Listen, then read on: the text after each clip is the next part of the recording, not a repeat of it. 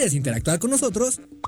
Búscanos en nuestras redes sociales como El Choro Matutino. Agréganos en WhatsApp al 777-443-4208. ¿Y por qué no? Sintonízanos desde la página web www.elchoromatutino.com. También puedes llamarnos a cabina al 311-6050. De lunes a viernes, de 1 a 3 de la tarde por Radio Desafío. Somos la mejor revista informativa del país. Somos...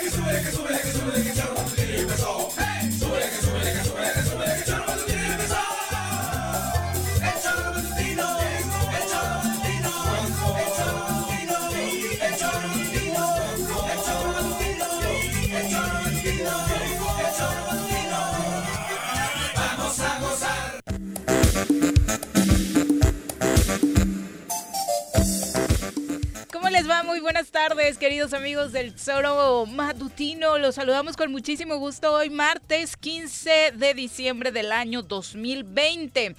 Día importante para muchos, día de quincena. Ruego a Dios que al señor Guarneros se le haya ocurrido montar operativos cerca de sucursales bancarias, en el transporte público y demás, porque tan solo lo que vivimos con la ola de asaltos la quincena pasada, espero les haya dejado una muy buena lección. Ya estaremos platicando mañana del saldo que nos deja, deseando que por supuesto sea positivo para todos. Ayer hablando de este tema, por supuesto, en el transporte público. Los, los usuarios del transporte público ya hartos le metieron una golpiza a un asaltante. Tremenda. tremenda. Tremenda, de verdad, porque el hartazgo ya, ya está llegando a su tope. Pero bueno, de esto más vamos a hablar hoy, por supuesto, a través de radiodesafío.mx, del choromatutino.com, en nuestras redes sociales oficiales y, por supuesto, en nuestra aplicación para escuchar radio que usted ya debe tenerla, se llama el Tesoro Matutino y la descarga si tiene sistema Android. Saludamos con muchísimo gusto al señor Juan José Arrece a través de la línea telefónica. Juanjo, ¿cómo te va? Buenas tardes. ¿Qué pasó, señorita Arias? Buenas tardes, ¿cómo están? Mm, muy bien, muy felices aquí en cabina. Qué bueno, ya me imagino, como no estoy yo, ¿no? Hasta huele bonito, fíjate. ¿Ya no echan pedos nadie? No. Esperemos que Pepe no salga con algo Un poco huele a viejito. Ah, mira, tú no echas pedos ahora resulta. Nos ha jodido. sí, pero no en la cabina. Vamos a presentar a quien nos acompaña hoy en comentarios. Una voz incómoda para muchos en el estado. Crítico en las redes y polémico en la cabina. Ya está con nosotros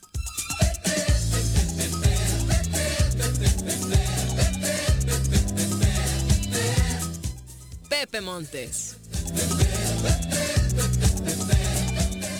Pepe, ¿cómo te va? Buenas tardes, bienvenido. gracias, Viri. Gracias, Juanjo. Saludos a toda la gente también que nos sigue. ¿Cómo estás, Pepe? Por fortuna bien, Juanjo, por fortuna bien. ¿Dónde andas, Juan José Arrece? Estoy en la ciudad de Guadalajara. Ah, Guadalajara, Guadalajara. Allá, allá sí es obligatorio el cubrebocas, ¿eh? aguas con Alfaro. ¿Alfaro, el gobernador? Sí, claro. No, ese güey no lo he visto. Estoy en el Hilton. Pues aunque no lo veas y sus polis te ven sin cubrebocas y te, agarran, ¿eh? Fregadazos. Ese es de Movimiento Ciudadano. Es correcto. ¿Y cómo se vive Guadalajara gobernada por Movimiento Ciudadano en estas pues horas que llevas ahí? Te voy a ser sincero, he venido desde el aeropuerto aquí en taxi al Hotel Hilton, que es donde estamos en la reunión de comité de la, de la federación, y le he preguntado al taxista exactamente eso.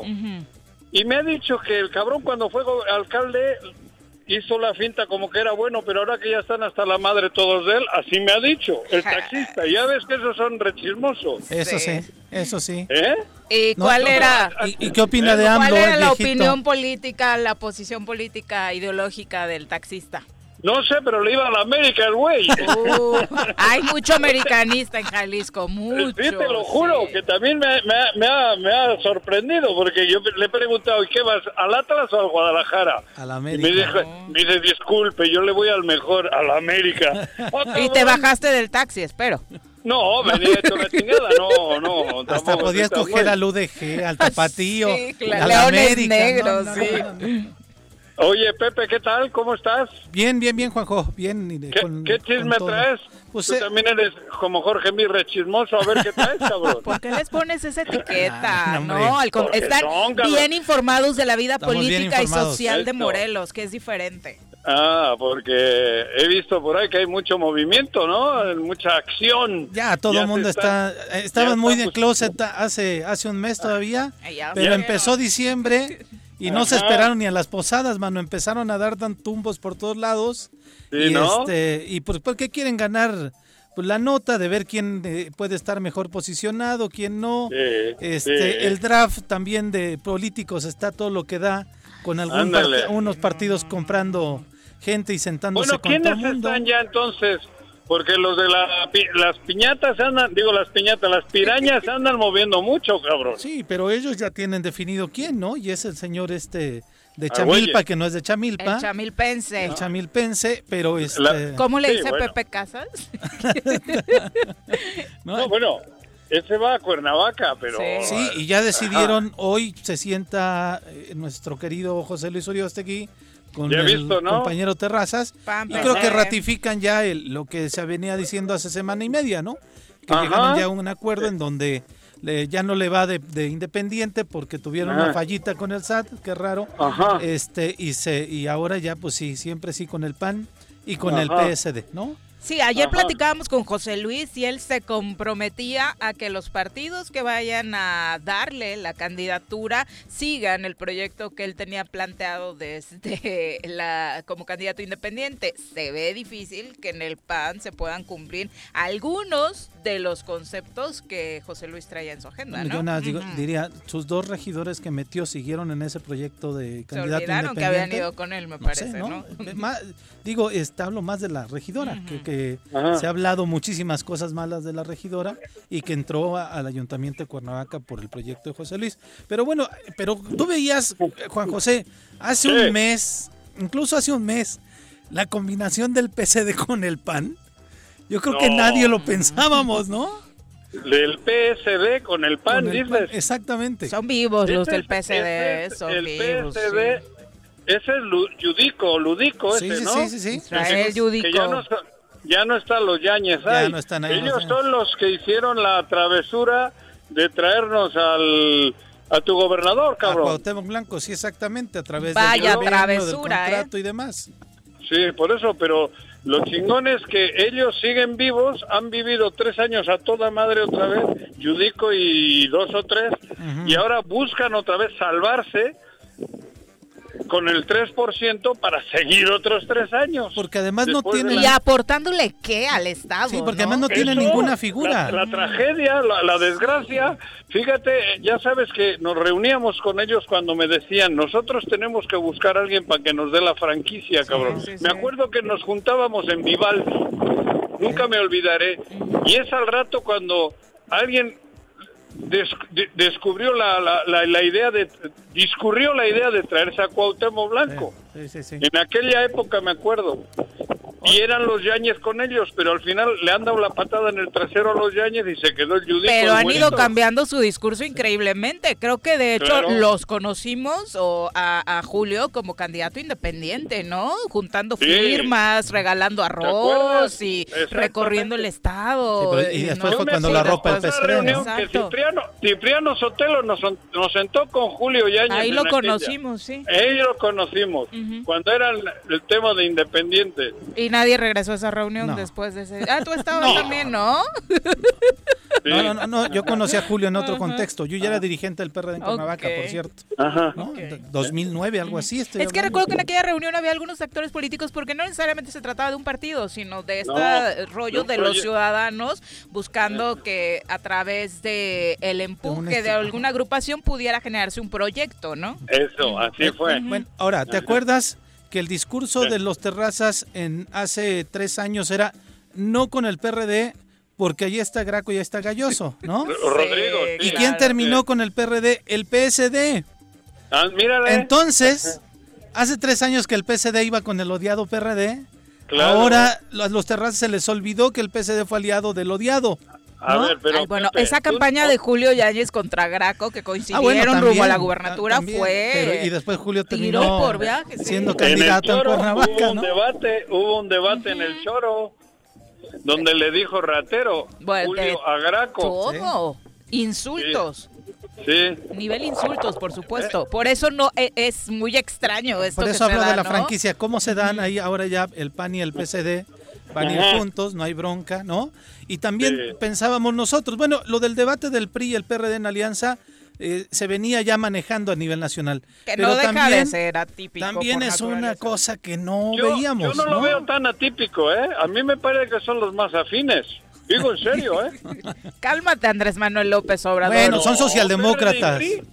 El PRI es socialdemócrata. El PRD y el PRI. Ni en sus principios tienen... Estoy No. hablando en El serio. PRD se habla A de mí, izquierda. Y el si PRI se asume como socialdemócrata. el- los estatutos del PRI históricos, es un partido socialdemócrata. Sí, Estuvo es. en la Internacional Socialista, está. Así es. Pero los otros son El de PRI. izquierda. El- eso es también el PRI. Sí. Este, el PRI, el auténtico, es socialdemócrata. Así es, sí es cierto. Está en la, en la Internacional Socialista. Yo así lo conocí, cabrón.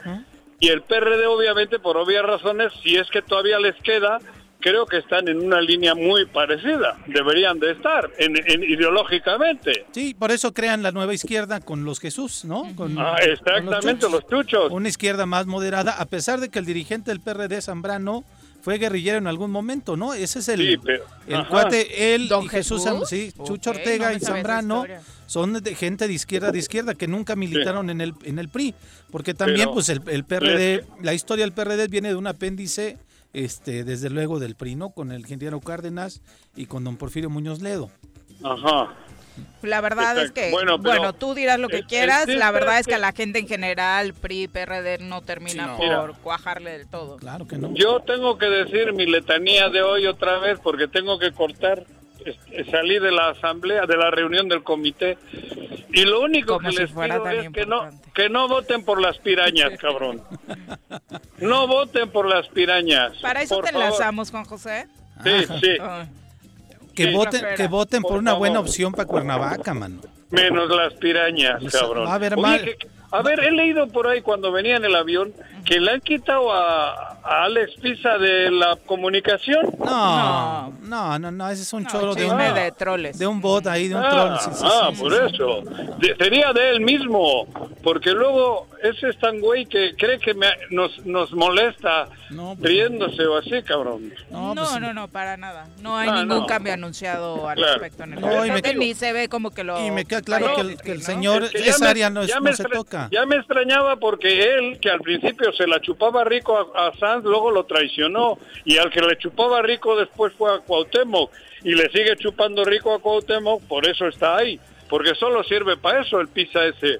Si Sí. le quitas esas cosas que le gustan hacer, prostitución, entonces no, no sirve para nada. No, a mí me queda Y- claro que tiene una posición ahí este, Claro, con. Cuauhtémoc, pero un, pero a mí me consta, es un, es, ese es- solo vive de eso. No tiene ni puta idea de trabajo, no sabe trabajar, no tiene ni idea, cabrón. Pero como le gusta eso que, he dicho hace rato, por eso, de eso vive. El Alex Pisa, cabrón. Bueno, A mí lo que me llama la atención es que tú ya habías dicho que el maridaje de esa área de gobierno estaba más de la mano con Hugo Eric Flores y la Claro, gente de las pirañas. es- y ayer la verdad es que la exhibida que dan en la rueda de prensa Bueno, es fuerte, sí, ¿no? Hablando de que tuvieron que salir a dar la cara por el vacío de comunicación que tiene el gobierno. porque este güey está con Cuauhtémoc Blanco solo. El Alex Pisa no sirve para nada. Si no ha trabajado nunca, güey. No, pues, Ese, me los- consta, cabrón. los números Y- de hace- en- los en números eso de hace- tiene razón. Sí, el punto ¿eh? es que la guerra interna está, Está muy fuerte, dura, ¿no? Lo de. Ojeda el fin de semana, esta indirecta ayer, ¿quién está con Pero quién? es que a él le protege el gobernador, el digo, el Cuauhtémoc, que el gobernador, qué tonto soy. El Cuauhtémoc Blanco le protege, Sí, claro. porque solo sirve para eso. Ah, Fue muy vivo primero con Sanz y esto, me acuerdo y conmigo, ¿no te acuerdas, cabrón, que me limpiaba los zapatos? No sé si te limpiaba los zapatos, Juanji. ¿No?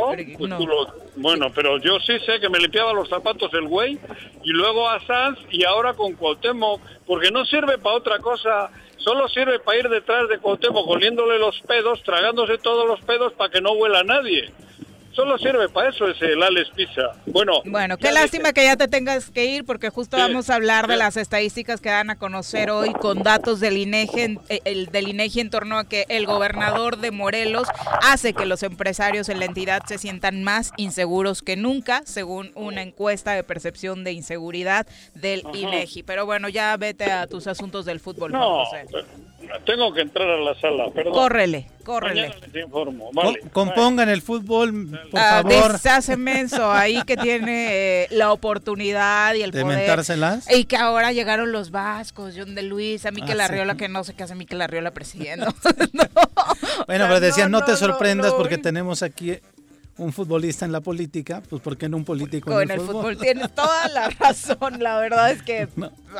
¿Qué podemos esperar, verdad? Con personajes de... Que tan ajenos al fútbol, ¿no? Creo que Completamente, sobre porque todo además yo nunca vi a a Arriola eh, decantándose por un equipo que fuera al Le voy a todos, llegó Ajá. diciendo, No, en su discurso no. de presentación, yo le voy a los 17, ¿no? no. Más los de la Liga de Expansión también, no, no, no tienen idea. Porque creo que más allá de ganar animadversión, pues está chido que, que un futbolero pues se posicione a ahí. favor de un equipo, Claro, ¿no? sí, sí, sí. Sin duda, pero bueno, deseamos estas estadísticas que no nos sorprenden, por supuesto. Saldrán a decir, como ya dijeron de las de Morelos, fin de cuentas, que están inventadas y que tienen algún objetivo personal. Personal. Pero se habla, eh, según estos datos del INEGI, que en 2019 fue el año en el que explotó el tema de la inseguridad en Morelos y que la percepción con los empresarios particularmente eh, ha sido la más fuerte. Y eso que hemos vivido episodios Bastantes. bastante lamentables. En enero de 2019, el gobernador Cuauhtémoc Blanco, como recordaremos, se justificaba diciendo que no estaba rebasado, que no era fácil y aquella famosa frase de es que imagínate cuántos delincuentes hay, hay un Son chingo. muchos, sí. No, Un chingo, dijo eh. Esto, eh, según los empresarios, refleja el sentir no solo de los ciudadanos de a pie, sino también el de ellos, porque el crimen no les da tregua. A escala nacional, Morelos es el primer lugar en percepción de inseguridad pública entre los establecimientos de industria, comercio y servicios. ¿Y a qué se dedica este estado? Pues precisamente a, este rubro, ¿no? El año pasado, un 88.8% de las unidades económicas, es decir, las empresas de cualquier eh, tipo o tamaño, Sí, claro. compartió esta impresión. Indicó el 88.8% eh, que se siente inseguro en Morelos eh, dentro de la encuesta nacional de victimización de empresas del INEGI. La media nacional, que dijeron la mayor parte de los mexicanos de sus gobiernos locales, el 75% se sentía inseguro. En Morelos, como siempre, vamos Hasta a arriba. peor, hasta arriba, 88.8%, 13 puntos porcentuales Más. arriba. Esto muestra un incremento respecto a los resultados de la anterior encuesta, cuando un 78.1% de las unidades económicas morelenses tenía este sentimiento de inseguridad. El panorama en 2020 obviamente no mejoró, eh, la entidad eh, obviamente tiene problemas eh, muy fuertes. A nivel nacional se señala particularmente estos bloqueos que recientemente se han vivido en Cuernavaca por parte de transportistas, comerciantes, el asesinato de líderes sindicales, este manifiesto firmado por el Consejo Coordinador Empresarial de Morelos, la Cámara Mexicana de la Industria de la Construcción, la Cámara Nacional de la Industria de la Transformación, la Cámara Nacional de Comercio, Servicios y Turismos y sindicatos diciendo ya basta. Esto por supuesto no hace más que exhibir lo mal que se está haciendo en el tema de seguridad en este gobierno y lo decía al inicio y podía sonar a chiste, ¿eh? pero de pronto se les escapan eh, detalles tan finos como este de la quincena, ¿no? yo, yo sí recuerdo este, este primero de diciembre con eh, brotes en redes sociales de Sí, denuncias de, de tal asaltos. ruta asaltada, Así es. tal banco, tal sucursal. Afuera de las sucursales, En los los centros comerciales. Ojalá de verdad, hoy hasta ahora no lo he visto, pero ojalá en serio que a la Comisión Estatal de Seguridad Pública se le haya ocurrido montar un operativo, como decíamos alrededor. No está tan difícil, ¿no? Es que, bueno, es que no sé ya, no sé cómo se actúa eh, en esta parte y, y desde luego, insisto yo, menos en el tema de la seguridad. No es por defenderlo, eh, pero eh, el comisionado anterior daba la cara. Lo veías dando una rueda de prensa, lo podías cuestionar, eh, los periodistas lo hacían, la gente ahí hasta depositaba sus frustraciones, pero ahora no sabes a quién este, depositarle la frustración, decir, mentarle la Mauser, ¿no?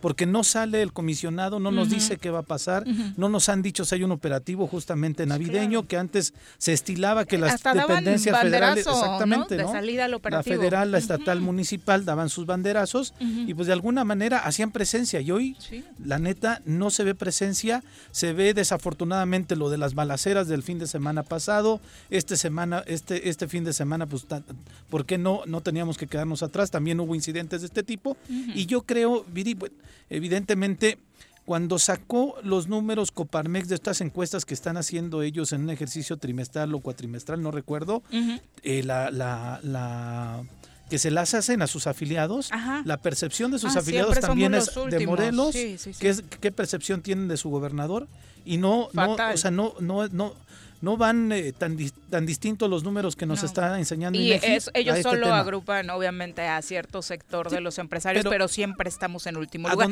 y a un sector que lo hemos dicho, Pepe, que regularmente trabajaba de la mano gobierno, ¿no? no era tan crítico. no son críticos, siempre trabajan con gobierno, de pronto sí levantan la voz, pero es un, es un eh, sector que normalmente trata de trabajar con el gobierno porque van en esa lógica de que si le va bien al gobierno nos va bien a nosotros como empresarios.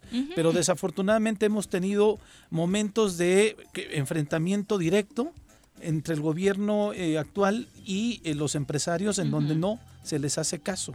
Pero a donde quería llegar es que esta encuesta de Coparmex podrías decir lo mismo, ¿no? Que, dijeron con la de Morelos Rinde Cuentas. Ah, es un organismo que lo hicieron porque no están de acuerdo con este gobierno, porque no están de acuerdo con la secretaria este, Cecilia. Entonces traen una bronquita ahí de egos, de celos, de lo que sea, o una agenda política. No Aquí ya viene una instancia federal que se encarga justamente de eso, ¿no? De generar y de ver cuál es la percepción y cuáles son los números que tenemos en nuestro país y nos da en la cara otra vez con una realidad terrible. Y que la estamos viviendo todos, los días, todos los días. De verdad terrible esto que comentábamos, el asalto en el transporte público se ha vuelto una constante sin que tampoco existan operativos. Lo de ayer, y curiosamente, ocurre a la altura de Torre Morelos, ¿no? Esta golpiza que le pegan a, dos a, dos chavos, uno al parecer eh, logró escapar, el otro queda detenido, pero, en pésimas condiciones después de la golpiza que les metieron, ¿no? Porque el ciudadano ya no está dispuesto. No, Yo, creo que hay un... Y es el vacío también de autoridad. Pero es que además eh, eh, estamos viviendo la crisis de la pandemia, la crisis económica, no tienes lana y de repente te sube un pelafustán a quererte este, quitar, lo, poco. que ya tuviste por tu trabajo. Desde luego que hay gente que sí reacciona de esa manera, ¿no? Ya de una forma violenta, de una forma en donde es, es, es un tema de, de impotencia, pero también desesperación, de no encontrar en la autoridad, porque tiene que ser así. Disculpen que les tengamos que estar diciendo esto, pero para eso están en este momento. Para eso están, para solucionar esos problemas y desafortunadamente pues estamos en una espiral de violencia, en una espiral de pues el viejo este, ¿no? No hay autoridad pareciera y desafortunadamente ahí están los números y desafortunadamente no hay un freno. Lo que decía ahorita Juan José, por ejemplo, del área de comunicación, si ya te si, en gran medida, gran parte de la percepción de la gente es debido a una falta de política de comunicación adecuada, que le llegue a los ciudadanos. Pero si desde ahí ya se dieron cuenta, desde hace meses, que está calificado este, muy mal en la percepción ciudadana y no hace ningún cambio, entonces estamos dándonos cuenta que no va a haber ningún cambio en otra cosa, ¿no? Sí, entiendo que la tienen difícil también. No te vas a inventar actividades del gobernador, ¿no? De alguna u otra forma, el área de comunicación lo que tendría que hacer solamente sería difundir todo el trabajo que las áreas están realizando. Pero si la única que trabaja es una o dos secretarías y, lo vemos, ¿no? Bombardeados no, ¿no? O sea, me acuerdo, ¿qué decíamos nosotros? Uno de los grandes valores o capitales de, este, de esta administración es la señora. La señora en el DIF tiene muy buen manejo de medios. La señora pareciera que, se, que tiene mucho tiempo en Morelos, se maneja muy bien, hacían actividades muy buenas y de pronto sacaban un comunicado en donde priorizaban o la imagen que mandaban era terrible, ¿no? En lugar de aprovechar esa parte de comunicar que al menos en el DIF están haciendo las cosas bien, ¿no? Pero bueno, este, insisto, es, es solo un detalle el área de comunicación, pero en el tema de seguridad y en el tema de economía y en el tema, bueno, creo que el, único que se lleva las palmas es el doctor Cantú, insisto, ¿eh? sí, y porque que ha estado ahí al pie del cañón. porque tiene que dar la cara también todos los días. Ha estado ahí al pie del cañón, ha estado este ahí. Algunos presidentes municipales hablan muy bien de él también. De la comunicación que han tenido en esta época de la pandemia y la atención que les han dado ante las necesidades que cada municipio ha tenido. No me parece que es eh, el único que en este momento está pues dando la cara entre comillas. Y fíjate que yo veía una encuesta eh, también de una de una no recuerdo quién fue, ahorita la voy a buscar si la tengo, en donde donde veían eh, eh, cómo habían manejado los estados la pandemia y en una de estas últimas no sale tan mal.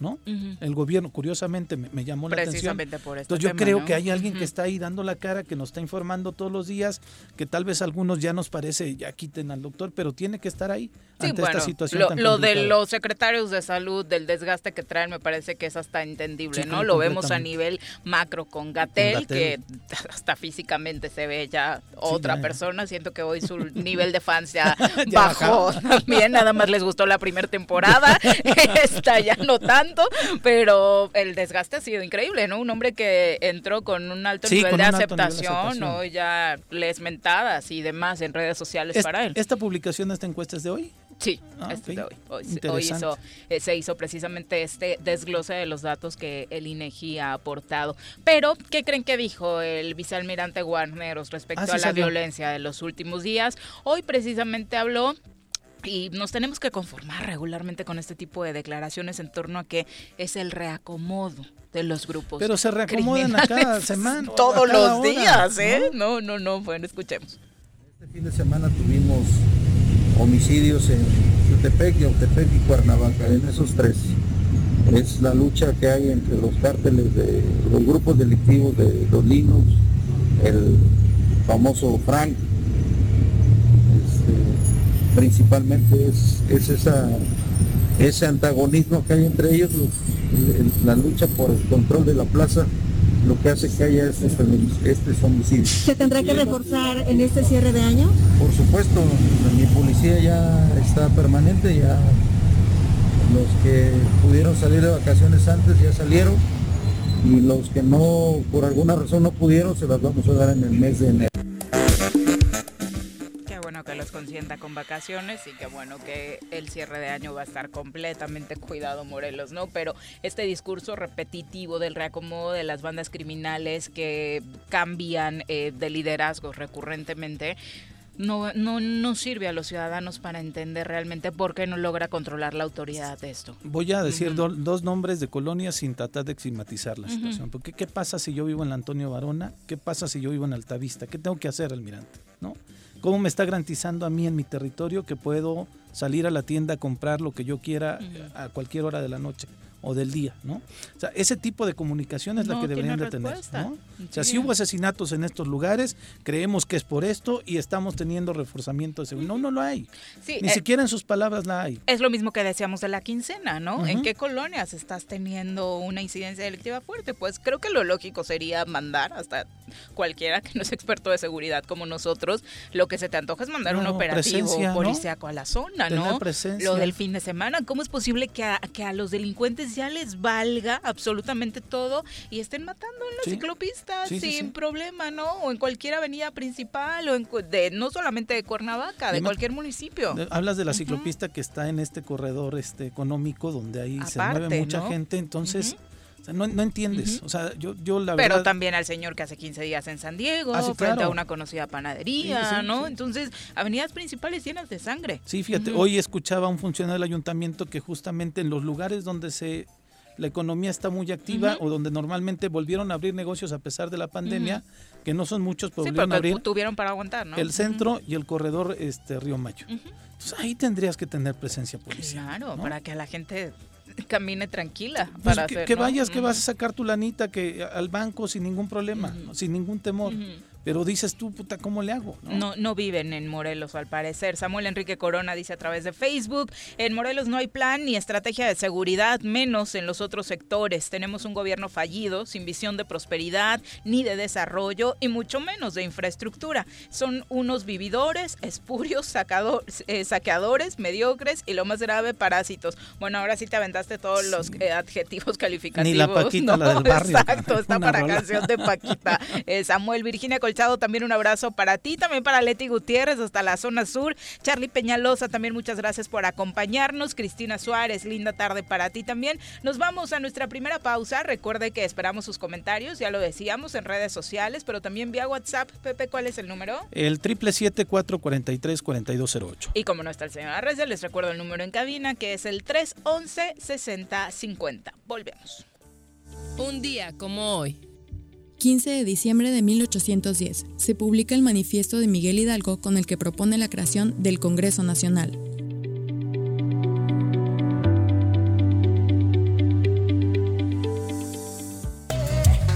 Me amarran como puerco. Mire. ¿Quién te manda a salir en plena contingencia? Quédate en casa y escucha. Este año ha sido difícil. Pero hemos aprendido mucho. A reinventarnos, a pensar y resolver las cosas de nuevas maneras.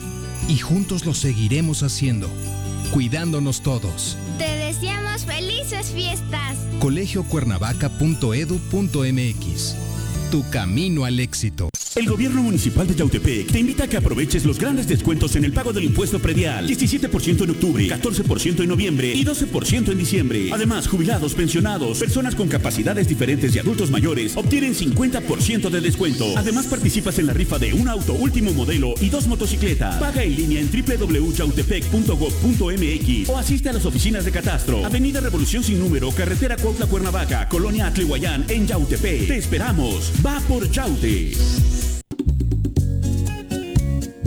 Cafetería, tienda y restaurante Punto Sano. Contamos con comida vegana y vegetariana porque nos preocupamos por tu salud.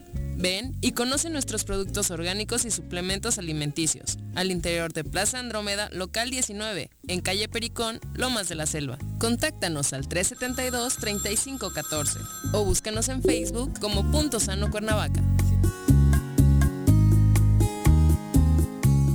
Aprovecha el último descuento del año y cumple con tu predial en Emiliano Zapata. Tenemos 10% de descuento en el pago anticipado 2021 durante todo diciembre y 50% para jubilados, pensionados y adultos mayores. Te esperamos con todas las medidas sanitarias en nuestras instalaciones de la misión o paga en línea en recaudacioneszapatamor.gov.mx. Recuerda que tu pago lo regresamos en más y mejores servicios. Emiliano Zapata, un gobierno certificado por la gente. ¿Te gustan los caballos? ¿Tienes uno? ¿Sabes montar? ¿No? ¿Quieres aprender?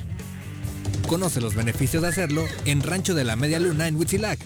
Contáctanos al 777-155-1062.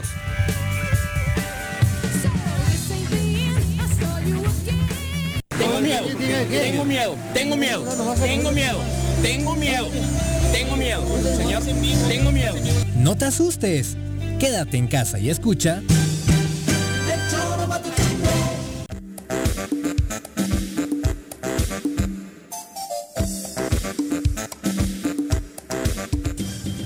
Una con 32 de la tarde, bueno, platicando un poco de lo que sucede en redes sociales, increíble la cantidad de barbaridades que dice el precandidato de Movimiento Ciudadano a la gubernatura de Nuevo León. La verdad es que lo de Samuel García Qué, bueno que ya no nos contesta las llamadas, ¿verdad? Porque una, es una increíble. Lo de hace unos días diciendo que el peor castigo que recibía cuando era niño era que lo llevaran a, recorrer los, hoyos del golf y que le pagaran hasta el final. Sí, horrible. una vida de esfuerzo tremenda, ¿no? Pues era un hombre de campo. Sí, de, golf.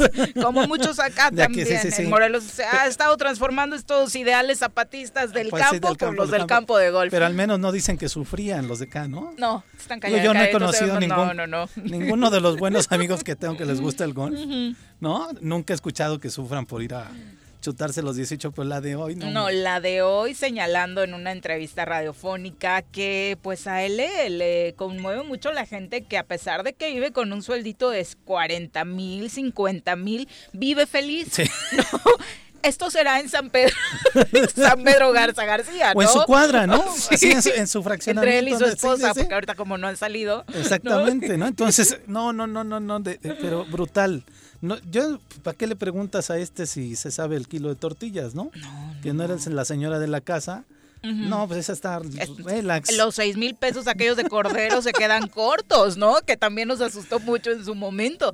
Pero literal lo que, lo que dijo Samuel García fue, yo me he topado con gente muy valiosa que vive con un sueldito de 40, 50 mil y son felices. Tienen para su familia, para las colegiaturas y obviamente esto los hace muy valiosos, ¿no? No, pues yo también quisiera, mano. ¿Qué porcentaje de mexicanos vivirá con, con 40? ¿Quién sabe? Es una buena pregunta para para y también para, como decías, Viri, la gente de Monterrey, pues tiene ahí su estatus este se sienten ahí medios tocaditos por Dios, ¿no? Exacto. También, ¿no? por eso te digo que para mí de entrada el candidato sí va a ser él, ¿no? Eh, pues precisamente eh, lo que dijo el Observatorio Laboral de la Secretaría del Trabajo este año es que el ingreso promedio mensual de los trabajadores mexicanos mensual es de 6.403 pesos. Los sectores con mayores ingresos son gobierno, educación, salud, con salarios que tampoco son los de Samuel, ¿no? o sea, 20 mil, sí, claro. 20 promedio en esos, eh, sectores, englobándolos todos. Obviamente sabemos que en sectores de gobierno hay sueldos más altos, pero el promedio sí, pero ya, ya, es cuando hablas a nivel subsecretario, cuando hablas a nivel secretario, ¿no? Son esos salarios Exacto. en algunos estados, ni siquiera en municipios, ¿no? O presidente municipal quizá, pero este pero pues de los 6 mil pesos que menciona aquí la autoridad, pues como que nos hacen falta como 44 mil baros que no sabemos Total, dónde, se me perdieron este fin de semana, ¿no?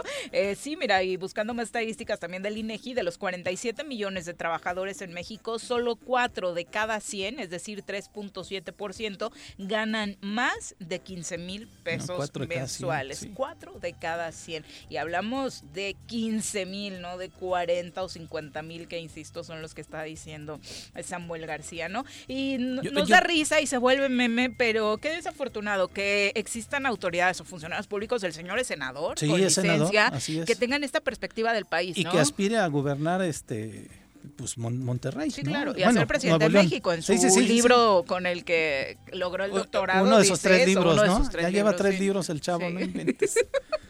No, no, es que no, no, no, no doy crédito de pronto. Increíble. No doy crédito, pero bueno, eh, da risa, como bien dices, pero este parece que alguien el que le escribe los discursos es los que hacían estas parodias de, de este de televisión, ¿no? O sea, porque son declaraciones. Parece, un sketch cómico. Cómico. ¿No? Y si fuera así, te daría risa por humor negro y por decir, ay, cuántos sarcasmos y en México nadie vive con eso. No lloren, Pero que lo diga un senador, que Cordero también era senador cuando dijo que sí, los 6 mil pesos, ¿entiendes por qué no se hacen políticas públicas en el país a favor de quienes de verdad lo necesitas? Porque si crees que los mexicanos ganan entre 40 y 50 mil pesos, pues no, no, pues no vas a legislar ni a hacer adecuaciones a la ley para favorecer a quienes no tienen ni 200 pesos. Sí, porque su realidad es otra, ¿no? Su realidad es otra, entonces piensan que efectivamente no necesitan aventarse políticas públicas que vayan a, favorecer estos sectores. No, hombre. Qué terror. Pero bueno. De risa eh, y de miedo. Reapareció también Manuel Martínez Garrigós. lo ah, invitaron a una rueda de prensa que por ahí un sector del PRI está haciendo eh, una vez a la semana con personajes del partido para hacer porque, un análisis, ¿no? De Rafa Cepeda sí, pero, para retroalimentación. Digo, curioso que lo haya invitado el PRI porque el PRI lo expulsó. Sí, y lo han presumido. Ahora que se los echaron en cara los, las pirañas, como les dice Juanjo, o sea, lo primero que dijeron dirigir y, y otros integrantes de este partido fue de no, nosotros lo expulsamos hace rato, ¿no? Pero mira, en esta instancia que es una parte de la dirigencia este, del PRI, invitan Sí, porque estuvo Lourdes Palacio también ahí, eh, presidenta del PRI estuvo en Cuernavaca. Eh, sí, también, y obviamente esto hace pensar que la relación tampoco es tan mala, ¿no? Exactamente. Aunque ya dijo afortunadamente para muchos. Sí, para todo el mundo a quien le temblaba por escuchar su reaparición no tiene que ver con que esté buscando un cargo público. Él señaló que tiene muchos asuntos que atender, que mm, un funcionario necesita el 100% de dedicación, que eso sí me parece oportuno, que lo tenga claro, y él no está en este momento como para eso. Pero le preguntaron obviamente cómo ve eh, Morena, por ejemplo, o Cuernavaca rumbo a 2021, y esto fue lo que Manuel Martínez Garrido señaló Argüelles, para Alejandra Flores, un museo, o para Mujita. Ahí está, ahí está el próximo proyecto No veo otra, este, otra opción. Con mucha responsabilidad lo. De los tres, no hacemos nada. Es la verdad. O sea, Manuel ya tiene claro que va a venir de ahí. y lo dijo en una mesa del PRI, ¿no? Sí, claro. sí, tiene claro que será de esta coalición de donde nazca el, candidato. Candidato o, futuro alcalde de Cuernavaca, sí, Mira, a final de cuentas sí es interesante escuchar a Manuel, aunque no está directamente eh, participando en la política del Estado, eh, pero sí... Yo, yo, entiendo que estaban tratando de construir un partido político a nivel nacional, estaban en un esfuerzo así, no lo no, no se lo dieron, pero este pues fue alcalde de Cuernavaca, ¿no? Y fue alcalde de Cuernavaca, eh, tiene una perspectiva de lo que sucede en nuestro, en nuestro estado. Y este, entonces es importante que hable, es un actor político de nuestra ciudad, fue eh, parte importante para que Cuauhtémoc Blanco ganara la presidencia municipal de Cuernavaca, ¿no? Aportó gran parte de la estructura que él construyó desde que fue presidente municipal y antes ya había sido candidato a presidente municipal dos veces. Entonces sí es un actor que, que pues, su voz se, se debe de escucharla algunos le harán caso, otros no, pero debe tener una perspectiva ahí muy clara. Creo que la mayoría. Y creo que no está errado, ¿no? Al menos en lo de la coalición de Morena PES. Todo apunta. Todo apunta que, va a ser este el Chamil Pense. Sin duda.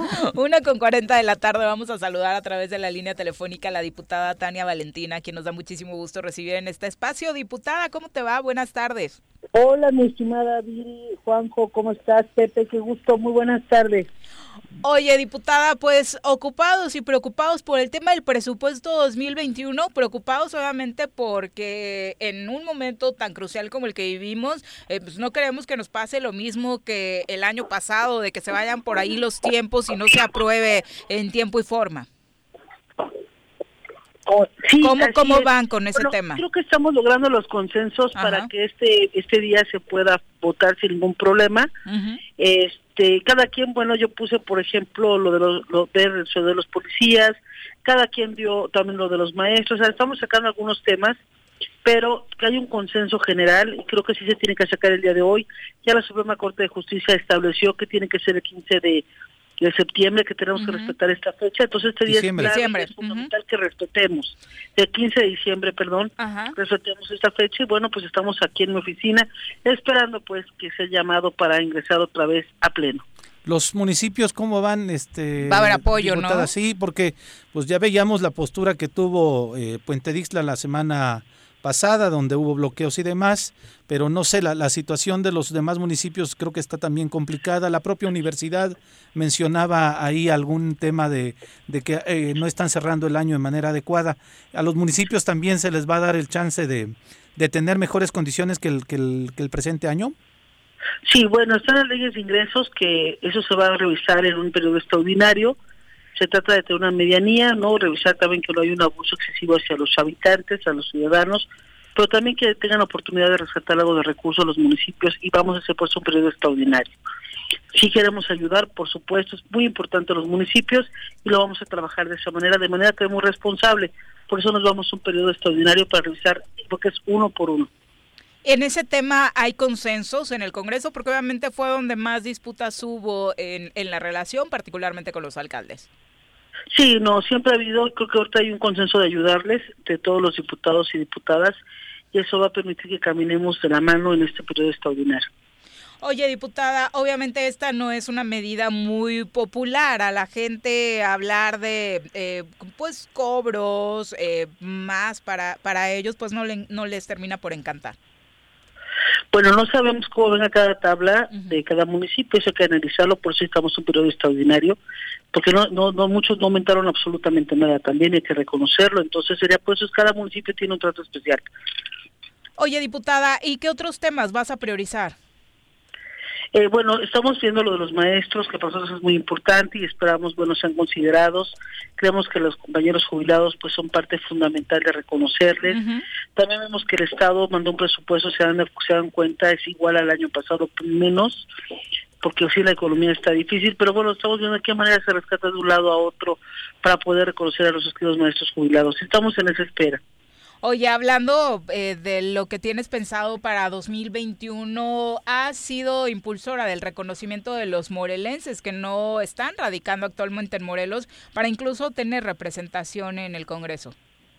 Sí, Viri, quiero comentarte, Juan, estoy muy contenta que el día de, hoy estuvimos en un evento importante eh, donde estuvimos con Fuerza Migrante, que es una asociación civil muy grande en Estados Unidos, vino su vicepresidente de Nueva York, y representantes de varios estados de Estados Unidos para hacer una, pues hicimos un acuerdo con el Partido del Trabajo, donde Raúl Tadeo Nava, que es nuestro enlace y es secretario de Relaciones Exteriores en, y de Migrantes en el, Comisión Ejecutiva Estatal, pues pudimos hacer este este evento donde pues entregamos la iniciativa que realiza la facción parlamentaria del PT para tener eh, diputados, dos diputados binacionales es la primera figura de iniciativa que se hace en todo el país. Binacionales que tengan las dos nacionalidades, mexicana y estadounidense, que radiquen en Estados Unidos, pero que sí vengan a hacer sesiones aquí a Morelos y que tengan oficinas para atender en Morelos y en Estados Unidos todas las preocupaciones, todas las necesidades que tienen los migrantes. Sí, a eso iba, porque operativamente a muchos no les queda claro cómo, es que operaría esta figura. Sí, tiene que ser binacional, es una persona que tiene las dos nacionalidades, eh, morelense y estadounidense, radica en Estados Unidos, pero vendría a sesionar a Morelos y se daría cargo de tener oficinas allá y oficinas aquí, atendiendo las necesidades de los migrantes. Y hagamos juntos iniciativas, por ejemplo, hay muchas necesidades de atención eh, para los migrantes, pero también algo muy importante que queremos hacer es empezar todos eh, ver unas legislaturas diferentes. Por ejemplo, alguien que está en Estados Unidos y tiene su pasaporte norteamericano de Nueva York, por ejemplo, de, una, una ciudad, no puede ellos sacar, no les van a un banco mexicano y no pueden abrir ninguna cuenta bancaria, tienen que pedir un pasaporte mexicano. Entonces, tenemos que regular, tenemos que empezar a, armonizar esos, esos documentos porque para ellos es muy difícil sacarlo allá y todavía tramitar aquí un pasaporte pues creo que son temas que tenemos que trabajar, que son necesidades que tienen los migrantes y que nosotros no tenemos la capacidad de verlos porque no los sufrimos, pero sí recibimos el recurso que se llaman remesas y que mandan a todas las familias morelenses, que son aproximadamente 240 mil millones de pesos al año. Entonces sí creemos que tienen que tener voz, voto, para que juntos hagamos políticas públicas en beneficio de los migrantes. Diputada, ya muchos partidos no solamente están dejando claro cuál va a ser su coalición o alianza para 2021, sino que ya están presentando candidatos, como hoy lo hicieron el PAN y el PSD para la alcaldía de Cuernavaca. ¿El PT cómo va en ese tema? Bueno, nosotros traemos, como les hemos dicho, una, un trabajo sólido para poder ir solos en este 2021. La coalición natural es PT Morena, por supuesto, es una coalición natural que se tiene que hacer, ¿verdad? Y en ese sentido eh, estamos trabajando ya en, a nivel nacional se va a hacer, a nivel estatal, y solo estamos esperando que se pueda concretar con, no sé si se vaya a concretar con el PES, eso lo está viendo la Ciudad de México, lo están viendo los nacionales, si se hace o no en Morelos. Ok, entonces de momento aquí tú vas en marcha para sola.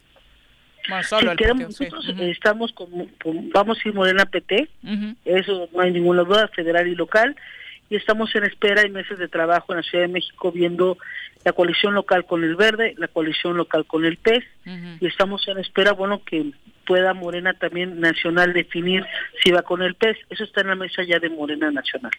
Ok. Oye, eh, finalmente hay todavía suspicacias, dudas en torno a lo que va a pasar con el caso Zapotitla, así como hablamos del presupuesto que sale en periodo ordinario, ese tema, ¿cómo va? Bueno, ahorita está, eh, ¿qué te digo? Eh, ya estamos, ya está ahorita notificado por estrados, estamos en espera de que eh, tienes eh, cinco días desde que se notificó. ¿Ya, salió la tercera notificación, Tania? ¿Perdón? ¿Ya, ¿Ya salió la tercera notificación? Este, no sé, yo me quedé en la segunda, ya van a entrar la tercera, y bueno, estamos en eso, en espera de que sea notificado. Ok. Muchas gracias, diputada. Sí, no, al contrario. Y bueno, lo que sí les digo es que vamos a hacer como diputadas que el compañero no puede entrar a pleno.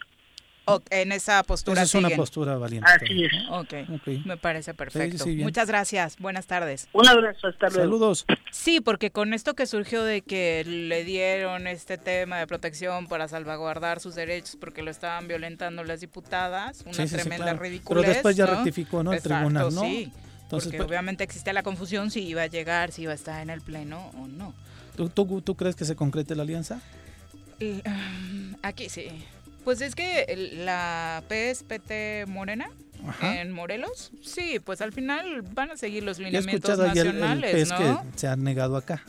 El PES no quiere al, PT, ¿no? Y Morena no quiere al, al, PES. Mm. Aquí, Morena local. Aquí toda la militancia Morena ha sido durísima. Mira quién iba a pensar que el PES iba a ser el que uniera a, Morena, ¿no? Que levantaran el plantón, campamento que tenía no sé cuántos meses. Sí, salieron a dar esta rueda de prensa juntos eh, precisamente para decir que no. Aquí hay todo un enredo, pero todas las personas de los diferentes partidos que hemos entrevistado, Morena y PT, han dicho, vamos con el lineamiento nacional, ¿no? Vamos a ser institucionales, que es una palabra que este año me ha caído muy mal, ¿no? Porque no, no, no puedes estar encima del bienestar Mira, de los dicen, morelenses. Dicen que el PES también ya tiene toda la línea para ir solo, ¿eh? O sea, ya tiene montados candidatos en todo el estado. Y les ha dicho, pues ya arma tu estructura, ya tienes tu comité municipal, date, ¿no? Pero este, ¿qué pasa si en la negociación ya vamos a bajarte, vamos a no sé qué? Va a haber una recomposición muy, muy, muy extraña e interesante con relación a esta, a esta alianza, porque además es la alianza a vencer, ¿eh? también hay que decirlo, no por el PES, no por este, sino por la fuerza que todavía trae Morena a nivel nacional, gracias a Andrés Manuel López Obrador, porque aquí, con todo respeto a la gente de Morena, creo que no han hecho absolutamente nada para que la gente siga confiando en Morena o además tengan una figura de, de, Morena, un referente de Morena en el Estado, porque digan, ah, no, esta es la líder de Morena, este es por quien tendríamos que votar. Me parece que todavía sigue dándoles este, esa virtud de que Andrés Manuel es el presidente de la República, que es la figura fuerte del, del de Morena este digan lo aunque que no vaya en la boleta no que para muchos desde no va a ser diferente porque AMLO no va en la boleta pero me parece que Morena es sinónimo de e insisto y son el enemigo a vencer todavía no entonces por eso eh, en gran medida uno porque uno puede hacer quinielas ahí de ah mira pues ya José Luis con el PAN tal vez es más competitivo o este a ver pero en esa tú crees quién crees que gana el PAN el, el PCD o José Luis ah no eh, si el PCD va solo Mm. creo que el, PAN tiene más posibilidades de ganar, ¿no? Dependerá a quién pone en el Aquí el PSD le resta al PAN, ¿no? Sí, sí, sí, así es, así es, ¿no? Pero te digo, eh, todavía no puedes hacer una tres, quiniela. José Luis es el que pierde, claro. lo decíamos, o sea, podemos tener quienes lo conocemos un poco más de cerca una buena imagen, pero en la ciudadanía no ha caído nada nada bien. Sorprendió a todos eh, y hay mucha gente que incluso decían, "Yo tenía una buena imagen de usted", pero no sé qué, me he sorprendido porque el nivel de o sea, sí, es argumentativo, no es el clásico. Hay algunos más, ¿no? Ah, vividores quieren seguir no sé qué, se unieron no por Cuernavaca, sino porque les conviene a ustedes. Hay pocos de esos, porque he escuchado más, usted era independiente, yo ya me identificaba con usted pensando que todos los partidos son terribles, exactamente. Pero te digo, yo creo que hasta que sepamos si hay alianza de estos cuatro, ahora Tania mencionaba al verde, que además del verde no se ha sabido absolutamente nada. Ellos despiertan como después del Día de Reyes. Ándale, exactamente. Nada, el verde está desaparecido, pero lo contemplan en la alianza que puede ser la ganadora. Por la discusión que se está dando a nivel Exactamente, ¿no? Entonces ya hasta que veamos qué onda con estos cuates, si van a ir en alianza o no, ya podremos empezar a ver quién puede ser los posibles. Digo, a los que nos gusta hacer quinielas. Este, no, por supuesto, y, esto sin duda es muy parecido a lo que decíamos del fútbol, ¿no? O sea, Pumas pudo haber hecho un muy buen torneo y llegar a la final, pero el siguiente torneo ya están vendiendo jugadores, eh, no sabemos si Ligini le va a alcanzar para un segundo o este fue Chiripa, entonces la apuesta igual y caería, ¿no? Para el equipo aunque lo haya hecho bien, igual para algunos que no les fue tan mal, Movimiento Ciudadano, por ejemplo, en la pasada, ¿no? Exacto. Yo creo que Movimiento Ciudadano va a ir solo en esta. Ayer algunos decían que se podría unir a estos dos que estábamos diciendo ahora, a PSD, y al PAN. Hay quien menciona que podrían ir los tres juntos. Pues yo pensaría que el Movimiento Ciudadano con el PAN podría ser una alianza natural porque la tuvieron en la elección anterior. y en la elección anterior a gobernador. Ah, sí, claro. A gobernador la Con Caballero. Pero también falta ver quién, qué tal si el PRI y el PRD nos dan una sorpresa y sacan un muy buen candidato. ¿Será? no sé. No, no sé. Pero entonces va a estar muy interesante. no pensamos en Manuel, ¿verdad? No. No, Manuel ya dijo que no tiene tiempo. Nada más, tenía tiempo para venir hoy en la mañana a dar un chorito de dos horas.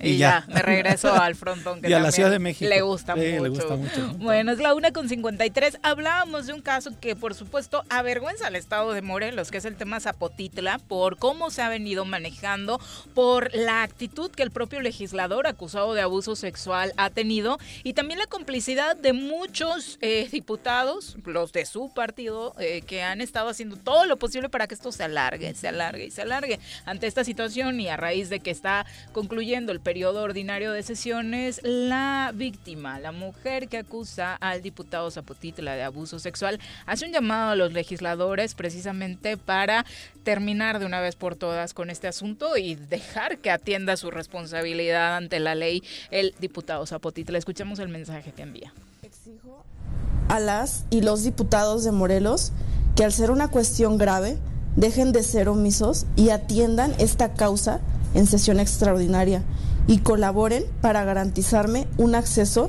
a una vida libre de violencia. Solo así se probará que han dejado de lado las cuestiones de compadrazgos, amistades y política en general.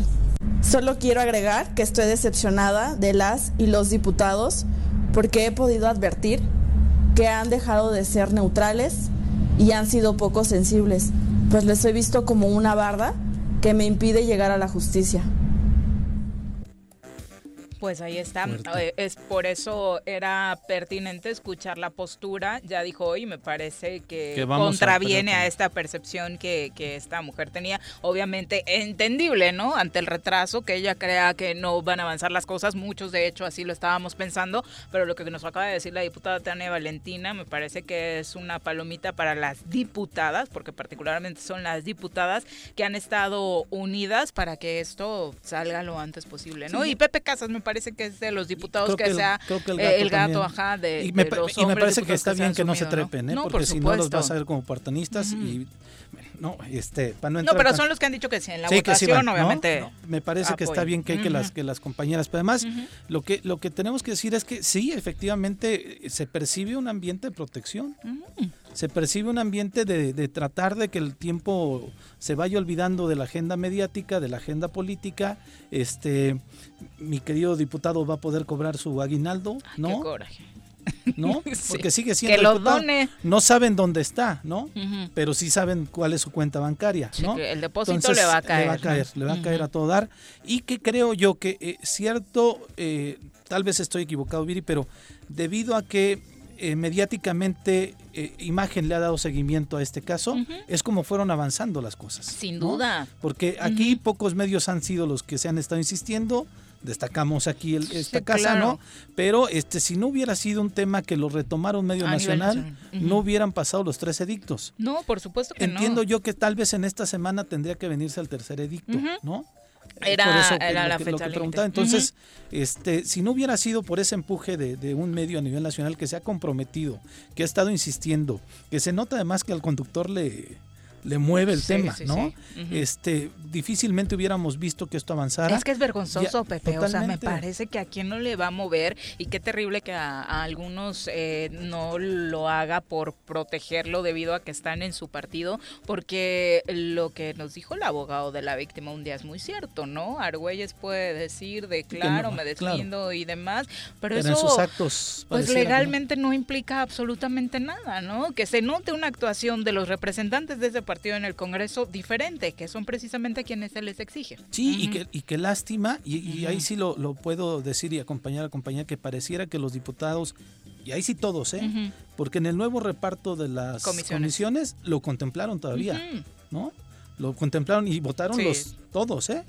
Para contemplar al diputado que cuestionan pero sí lo contemplan en una comisión. Era un asunto legal, nos explicaron acá también que tenía, todos tienen que integrar eh, mínimo como vocal alguna comisión, ¿no? No quedó de presidiendo ninguna. No, no, le quitaron todas. le quitaron todas, exacto, solo que eh, me parece que el reglamento indica que ah, tiene que estar integrando eh, comisiones y por eso se le permite, porque también es un asunto que nos saltó a todos. Pero también ese día podrían haber votado ya el que se fuera. Sí, por supuesto. pero acuérdate que desde la mesa directiva Ponchito decía que no se podía cambiar ese día el, ah, orden, del, día y demás, que casi casi te lleva dos meses, ¿no? Eh, en fin, estas cosas que han ido alargando y que precisamente acá se las recordamos porque no queremos que un caso de este nivel eh, pase eh, inadvertido y, se quede sin justicia, porque acá, como nos hemos cansado de repetir, pues, ni siquiera estamos juzgando a alguien, solo se pretende que quien está acusado de un delito tan grave, pues asuma su responsabilidad y lo enfrenta ante la ley como cualquier otro ciudadano. Y se defienda. Claro. Se defienda. Porque hoy no se está defendiendo. hoy, está, huyendo. Hoy está escondido, no está defendiendo, no está dando la cara y al menos este se reconocería que tiene el valor civil de, corresponder a esto y que se está defendiendo como todo el mundo, ¿no? ¿Por qué se esconde? ¿No? Esa sería la pregunta. El que nada debe, nada teme. Son las 2 de la tarde en puntito. Nos vamos a pausa. Regresamos. Un día como hoy. 15 de diciembre de 1951. Muere María Greber compositora mexicana, autora de más de 800 canciones como Júrame. ¿Se va a hacer o no se va a hacer la carnita asada? No, no se va a hacer ninguna carnita asada. Mejor quédate en casa y escucha. El siguiente año todo será mejor. Porque aprenderemos mucho más. Y saldremos adelante como familia y como la gran comunidad educativa que somos, cuidándonos todos. Te deseamos felices fiestas. colegiocuernavaca.edu.mx Tu camino al éxito. En Morelos las y los diputados están cumpliéndole a la ciudadanía. Aplicamos políticas de austeridad y racionalidad del gasto y ya logramos andar la deuda de 82 millones de pesos que nos heredó la legislatura anterior. Con acciones responsables, Morelos avanza. 54 legislatura. Congreso del Estado de Morelos. Si quieres consentir a tu mascota, el mejor lugar para hacerlo es Clínica Veterinaria Mundo Mascota. Contamos con consultas, medicamentos, accesorios, alimento y servicio de pensión. Además, tenemos servicio a domicilio. Ubícanos en Avenida 10 de Abril, número 1210, Colonia Granjas, o llámanos al teléfono 169-2128. Clínica Veterinaria Mundo Mascota. El Ayuntamiento de Cuernavaca, a través de la Tesorería Municipal, te invita a aprovechar la campaña de descuentos en el pago anticipado del impuesto predial y servicios públicos municipales 2021. 50% de descuento de septiembre a diciembre a todos los jubilados y pensionados mayores de 60 años y personas con discapacidad. 20% de descuento en septiembre y octubre y 15% de descuento en noviembre y diciembre para todos los contribuyentes. Paga en cajas en línea y a 3 y 6 meses sin intereses con tarjetas participantes. Ahorra y colabora por el bien de todos, porque Cuernavaca lo vale. ¿Quieres interactuar con nosotros? Búscanos en nuestras redes sociales como El Choro Matutino. Agréganos en WhatsApp al 777-443-4208. ¿Y por qué no? Sintonízanos desde la página web www.elchoromatutino.com. También puedes llamarnos a cabina al 311-6050. De lunes a viernes, de 1 a 3 de la tarde por Radio Desafío. Somos la mejor revista informativa del país. Somos... Quédate en casa. Quédate en casa. Quédate en casa. Quédate en casa. Quédate, quédate, quédate. Y escucha.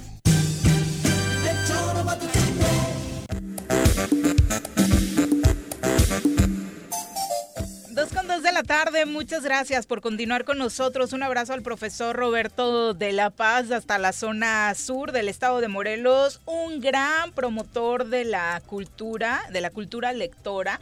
Así que felicidades por la labor que hace particularmente con los pequeñines. Y también un abrazo para Alberto Caballero. Dice, a los diputados locales igual y tampoco les interesa mucho más que sus intereses personales. Un abrazo desde Mazatepec. Saludos, Alberto pues me parece que hay eh, diputados que han tratado de ir más allá, ¿no? De, lo que la imagen en el Congreso en general pudiera tener y esos esfuerzos de pronto se agradecen. Son las dos con dos de la tarde, vámonos hasta Emiliano Zapata porque ya nos acompaña a través de la línea telefónica el alcalde de este municipio, don Fernando Aguilar, a quien saludamos con muchísimo gusto. Alcalde, ¿cómo le va? Muy buenas tardes.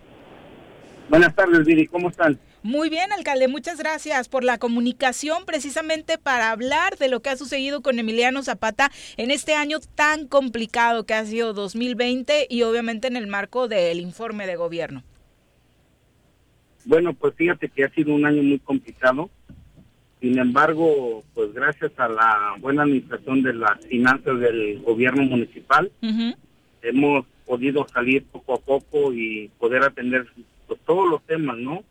desde lo del sismo del 17, eh, la pandemia, el recorte presupuestal en participaciones, el recorte que tuvimos del 25% adicional, eh, la baja recaudación por la falta de dinero en, el impuesto predial y en el sistema del agua potable. Sin embargo, las finanzas pues están sanas.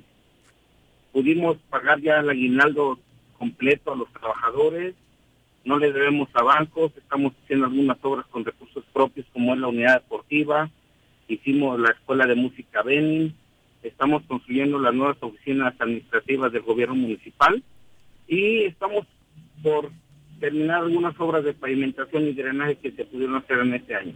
Alcalde, es interesante conocer la fórmula para que todo esto se haya podido realizar a pesar de lo que nos cuenta y que muchos otros alcaldes nos han compartido. Bajo la recaudación, la gente obviamente por la crisis económica que desató el COVID-19 no ha estado puntual en el pago de sus servicios eh, y de sus impuestos. Entonces, ¿cómo le hizo el municipio para seguir generando obra? Pues mira, contamos con la participación de los ciudadanos pues, los invitamos a que, porque como no hay recurso federal para obras, teníamos un apoyo entre 50 y 60 millones por año de los diputados federales y senadores. Sin embargo, esa merma la estamos cubriendo con el apoyo de los ciudadanos. Eh, les damos el material, ellos ponen manos de obra, ponen tubería para los drenajes, ponemos material y manos de obra. Eh, en lo que es las redes de agua potable, presupuestamos, nos apoyan con, con la mitad nosotros ponemos la otra mitad y, les hacemos un pequeño descuento cuando hacen sus contratos de agua potable. Eso nos ha servido para seguir avanzando en la cuestión de infraestructura que requiere el municipio.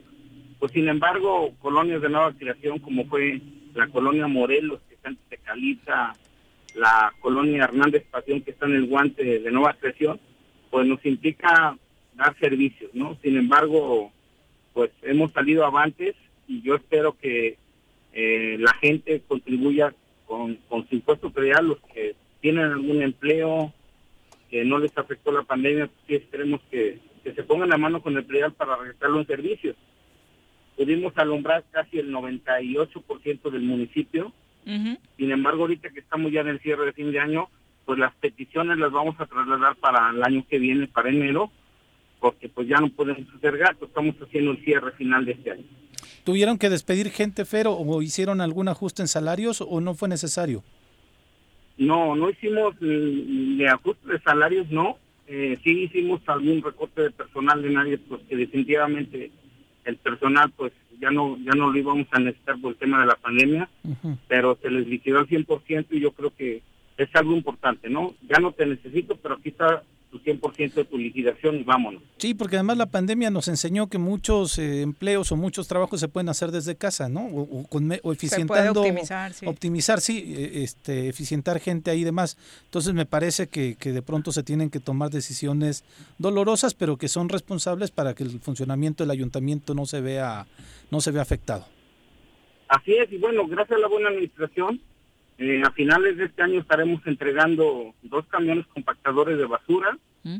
un camión de bomberos, un tanque pipa de 10 litros para bomberos, dos ambulancias y estaremos entregando las oficinas de emergencias que va a estar bomberos, protección civil y, lo que es paramédicos y las oficinas equipadas. Las vamos a entregar, hicimos una inversión de 11 millones de pesos a finales de este año. Perdón que lo vuelva a preguntar, pero dada la triste situación de muchos municipios, la pregunta vuelve a ser la misma. Para estos recursos particularmente, ¿cómo se le hizo?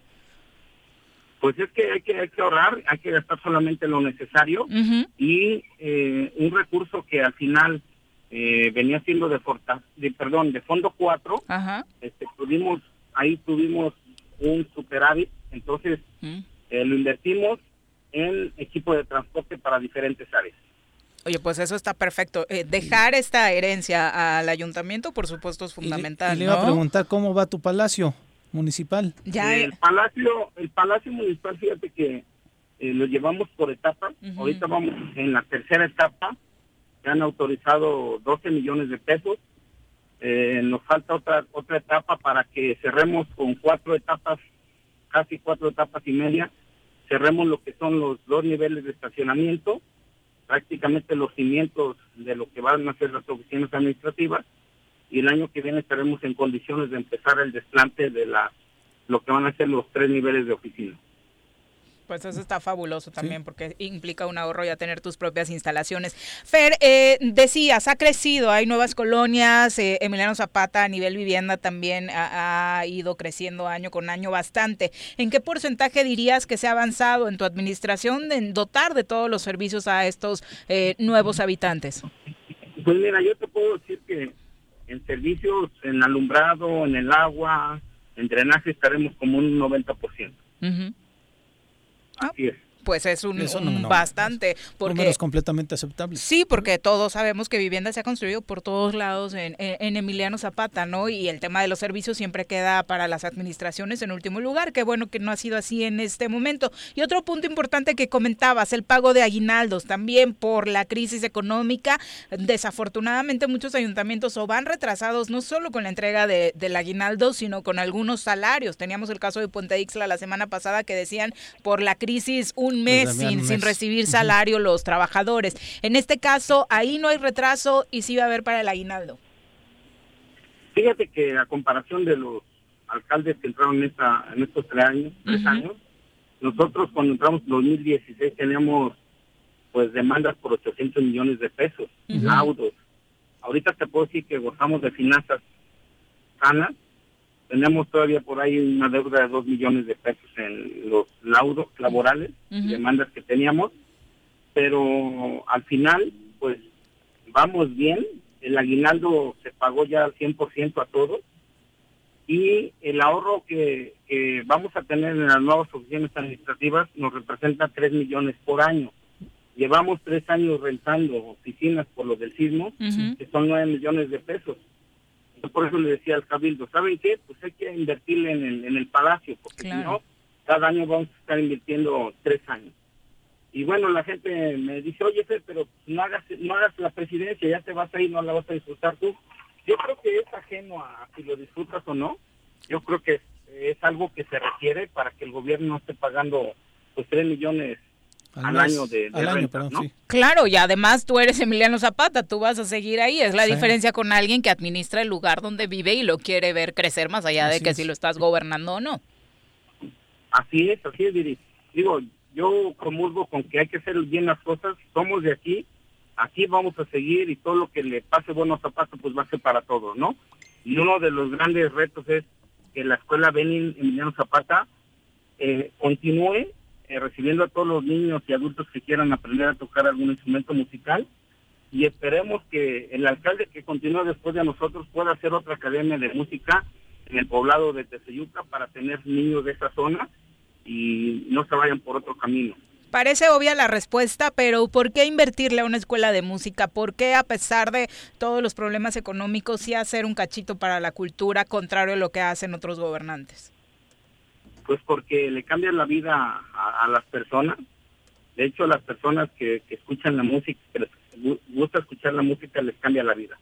En lugar de que anden con un cigarro, con una botella de cerveza, con drogas, o que a los niños los metan a repartir drogas, yo creo que los niños que van a empezar a tocar algún instrumento este, musical les va a cambiar la vida no solamente a ellos, sino a la familia en general. Oye, Fer, perdón, eh, le hiciste la cartita a Santa Claus, ya está ahí en el Congreso tu presupuesto.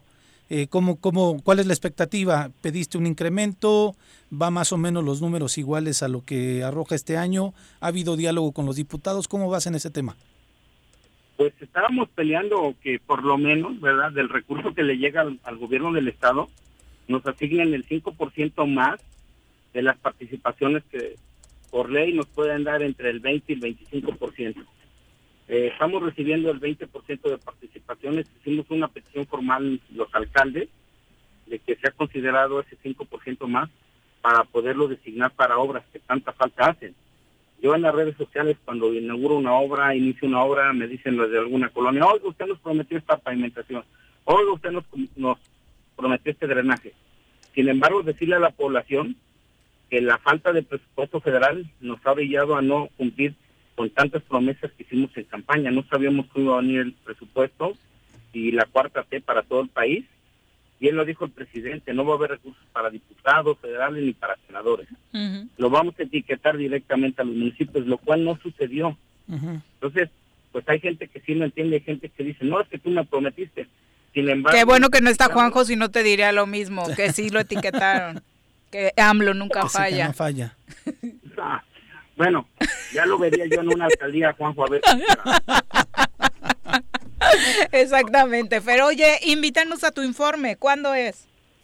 Lo vamos a hacer el día, eh, bueno, va a ser virtual, ¿no? Transmitido por redes sociales, va a ser virtual. Este, va a ser el martes 29, de diciembre. 29 de diciembre este, lo vamos a dar por redes sociales por el, tema de la pandemia y bueno, estaremos informando a la ciudadanía todo lo que hicimos en, en este en este año, ¿no? Así es. Perfecto, pues esperamos hablar contigo también en los próximos días para que le mandes a tus habitantes algún mensaje de, de, fin de año, pero aprovechando que tenemos la ocasión, cuéntanos cómo calificarías este 2020. Pues complicado, más complicado que el 2019. En el 2019 todavía esperábamos que nos llegaran recursos, sin embargo, vimos los recortes en participaciones, en el 25% adicional, en la falta de recursos federales. Se complicó más con la pandemia, sin embargo, gracias a Dios, pues vamos saliendo. Eh, no debemos ninguna quincena a los trabajadores, no les debemos el aguinaldo y tenemos expectativas para el 2021. Fer, pues muchas gracias por la comunicación. Muy buenas tardes. Abrazo fuerte. a todos ustedes y saludo al auditorio. Gracias, buenas tardes. Son las 2 con 15. Hay un accidente en Buenavista. Un auto se quedó sin frenos en la glorieta y ¿Dónde está era la el. Eh, ¿Dónde era la glorieta? Sí, tienes razón. Este, que es distribuidor, ¿no? Ajá, Buenavista. Distribuidor, dicen. Se le quedó paso a desnivel, sí, distribuidor. El nombre que usted le quiera. Por este que cada 15 días dicen que, se va, que caer, se va a caer, ¿no? sí. y que con la mirada rayo láser se. bueno, el punto es que hay un accidente ahí, por si está cerca de la zona. Están obviamente tratando de. Cuidado. Pues. Eh, ya tenía rato que no había de esos accidentes. sí, parece que fue un tema de frenos, ¿no? De, de, un auto. Y bueno, la primera del día en Sosocotla, intento de asalto a un autobús láser y terminó, ¿sabe cómo el asaltante? En el hospital. ¿En serio? Porque la autoridad nunca, Nunca apareció. apareció. Cero llevamos dos en ¿Y en el 24 láser? horas. Sí. Ah, eh, De la misma empresa, ¿no? Sí, Porque ayer fue en ayer mi fue bus también en mi bus, sí, y, sí, hoy empresa. enlace es la, la misma empresa, así que por favor, señor Guarneros, un operativo que no, digo, O diría Juanjo que le llame Pullman otra vez para ojalá para calmar la situación y cuídense mucho. La verdad es que ante la ausencia de la autoridad tomemos nuestras precauciones, Sí, ¿no? A la hora de, de transportarnos, de tener nuestra lana en manos. La verdad es que el cuidado, desafortunadamente, por la ausencia de las autoridades, tenemos que tenerlo nosotros. Volvemos. Tengo miedo, tengo miedo, tengo miedo, tengo miedo, tengo miedo, señor, tengo miedo. No te asustes. Quédate en casa y escucha. Aprovecha el último descuento del año y cumple con tu predial en Emiliano Zapata. Tenemos 10% de descuento en el pago anticipado 2021 durante todo diciembre y 50% para jubilados, pensionados y adultos mayores. Te esperamos con todas las medidas sanitarias en nuestras instalaciones de la misión o paga en línea en recaudacioneszapatamor.gov.mx. Recuerda que tu pago lo regresamos en más y mejores servicios. Emiliano Zapata, un gobierno certificado por la gente. ¿Te gustan los caballos? ¿Tienes uno? ¿Sabes montar? ¿No? ¿Quieres aprender? Conoce los beneficios de hacerlo en Rancho de la Media Luna en Huitzilac. Contáctanos al 777-155-1062.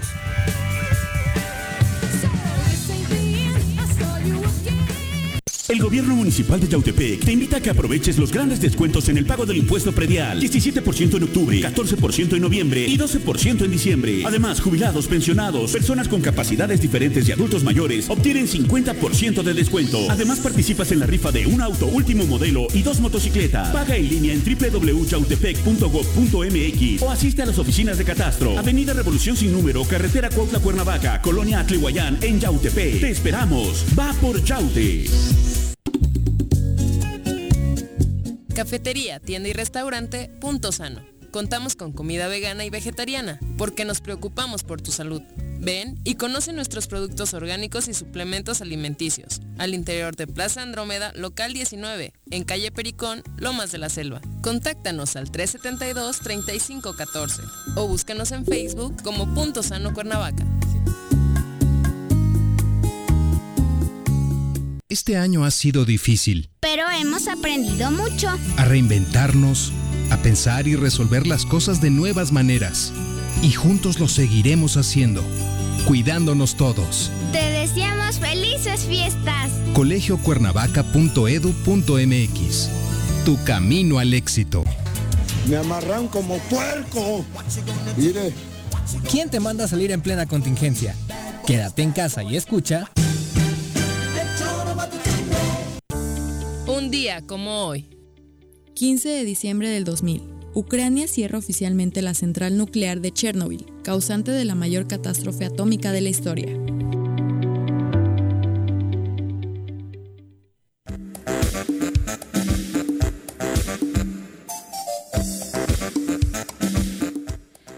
Compartir lo que se dice en redes sociales. El doctor Francisco Javier Bermúdez, que bueno, aquí hemos platicado con él también durante esta etapa de la pandemia, está trabajando en un hospital público de, de, Morelos, exactamente, comparte a través de sus redes sociales que lamentablemente está ocurriendo lo que muchos temíamos en Morelos, que ya empiezan a faltar ventiladores y lo que él critica es obviamente que ve a mucha gente, en especial a jóvenes, abarrotando bares sin uso de cubrebocas, que esperan las autoridades para implementar acciones. El llamado es para ambas partes, por supuesto para las autoridades, pero también para hacer conciencia. Me parece que se entiende, ¿no? Las ganas de fiesta en un año tan complicado, en temporada navideña, pero si queremos que, como dice Angela Merkel, que no sea el último año que estemos en la cena con nuestros seres queridos, tenemos que cuidarnos. O como dijera el filósofo también de Nuevo León, ah, luego nos ponemos el pedón. Ah. No, este, el bronco. el bronco, sí, sí, y aguanten, luego nos ponemos un pedón Que esa me gustó más. Sí, sí, sí, El, tipo tiene ahí sus destellos también. Te digo que sí tiene Samuel para agarrar. Yo conozco a algunos que votaban por el bronco. sí, Sí, así de, imagínate conocer al amor de tu vida y que haya votado por el bronco. no, regresando al tema serio, este... Eh, creo que lo es evidente cada bueno no cada vez pero ya vemos que tenemos una vida como si fuera el cotidiano este como si no tuviéramos pandemia como si no hubiera excepción pero también es un tema de que sí los chavos están en las fiestas pero los papás no deberían de dejar salir a los chavos no porque pero ya no los obedecen no, a esa edad. híjole no sé pero Sí, de bebés. ¿no? veo niños de tres años pero, mandando en casa. Pero yo no, creo que también estemos en en una situación donde todos los chavos tienen buenos trabajos para andarse aventando mm. unos tragos. Este, el financiamiento de la fiesta, ¿no? Entonces creo que, es una es un tema en donde tenemos que asumirlo todos. No, yo creo que eh, lo decíamos aquí hace la semana pasada que entrevistábamos a Andrés, el ayuntamiento de Cuernavaca fue el primero o de los primeros que en el estado decidió cerrar lugares, decidió cerrar este este restaurantes y demás. A mí me parece que en el tema restaurantero pues es un tema que da este, todavía la mayor justificación para que estén abiertos, pero un bar me parece que no, mm. ¿no? O sea, Me parece que no, porque se cuesta más al pitorreo y al, al, poder contacto, el contacto. El contacto es súper cercano. Porque también yo critico el tema de que después de las 8 todos a sus casas porque el COVID se desata, ¿no? O sea, me parece ilógico. Por Dios. Pero la convivencia en un bar es mucho distinta a la convivencia en un restaurante. Pero ¿acaso no, conoces bares que nunca cerraron, Pepe? Sí. O sea, en todo el año. Yo digo, no en Cuernavaca, por ejemplo, el que tengo de paso antes de llegar a casa en Temisco, hay un bar, una chelería que nunca cerró ni en semáforo rojo. No sé de qué privilegios gozan algunos, ni me quiero imaginar, pero hay lugares que nunca cerraron y que han estado atascados, todo este año. Atascados, y que también eh, pues, la, crítica era, este, preferían cerrar canchas deportivas y demás en lugar de los bares. La ciclopista. yo sí creo que sí hay, sí, claro, ¿no? Yo creo que sí hay espacios y lugares públicos de convivencia que, que nos generan mayor riesgo. Porque más si estás en el bar, estás con el chupe, entonces no estás con el cubrebocas. Claro. Si estás en un restaurante, estás en tu mesa, con distancia con los otros demás, pero este yo venía reflexionando esa parte cuando venía rumbo al estudio y decía... ¿De ir a una chelería? no, que, ah. no, en martes todavía no, este, aunque de pronto hace unos calores. no, que, que, qué complicado estamos eh, viviendo este momento porque todo el mundo está haciendo estos llamados de atención de que la situación está muy complicada con la ocupación hospitalaria, eh, que, estamos conociendo gente que también desafortunadamente ha perdido la vida y que este muchos dicen que estamos en una situación más complicada que la primera ola, ¿no? Entonces ya lo es. Sí, Yo digo más allá de las estadísticas que lo están marcando así, creo que ya llevamos que un mes conociendo más casos, más decesos, más gente en el hospital, amigos que llaman de pronto y es de, oye, tuve que cambiarle a un hospital privado, que aparte ese es otro punto, ¿no? Eh, el tema de que tú crees por darle la mejor atención a, tu familiar, de llevártelo a un hospital privado es la mejor opción. O sea, casos cercanos de gente que se han deudado terriblemente por la, atender esta enfermedad. Sí, y lo grave es que estamos ahorita como si nada, o pareciera que estamos como si nada, pero también yo decía que ahorita la autoridad nos meta a nuestras casas como hace meses, no, creo quién se vaya a atrever. No, pero hay ciertos sectores que sí podrían cambiar, ¿no? Pero, pero ah, exactamente, que podría ser escalonado con algunos lugares, pero este, híjole, qué difícil está ser autoridad en este momento, porque sí deberían de tomar una decisión tajante, rotunda. Ahora ya pusieron que todos cubrebocas forzosamente, no toda la gente lo sigue usando, no. toda la gente sigue pensando que es un tema así de responsabilidad incluso por tu vida propia. Entonces estamos bien complicados, porque además irnos ahorita a nuestras casas con la situación económica, ¿quién la aguanta? No, no, se puede, por supuesto, pero sí se necesitan restricciones, es todo el semáforo, ¿no? Que aunque avanzamos al semáforo naranja, se hicieron por ahí unas adecuaciones para que se pareciera más al amarillo que al rojo, aunque la situación no está obviamente para ese tema. Los centros comerciales este fin de semana, las imágenes de la calle Madero en la Ciudad de México impresionantes, como en cualquier otro año o más, ¿no? Mucho esfuerzo se hizo por parte de algunos de los creyentes para cerrar la basílica, para que creo que todos los peregrinos se fueron al, centro de la Ciudad de México, ¿no? Y esto no nos va a llevar a, a nada bueno porque los hospitales ya están saturados en 80%, eh, la ocupación ya es del 80%, que es el número más alto que hemos tocado en el año y eso nos tiene que hacer conciencia. Y que viene el periodo vacacional en donde vamos a recibir a muchísima gente de la Ciudad de México que viene a sus casas a pasar estas fiestas, entonces eso nos va a meter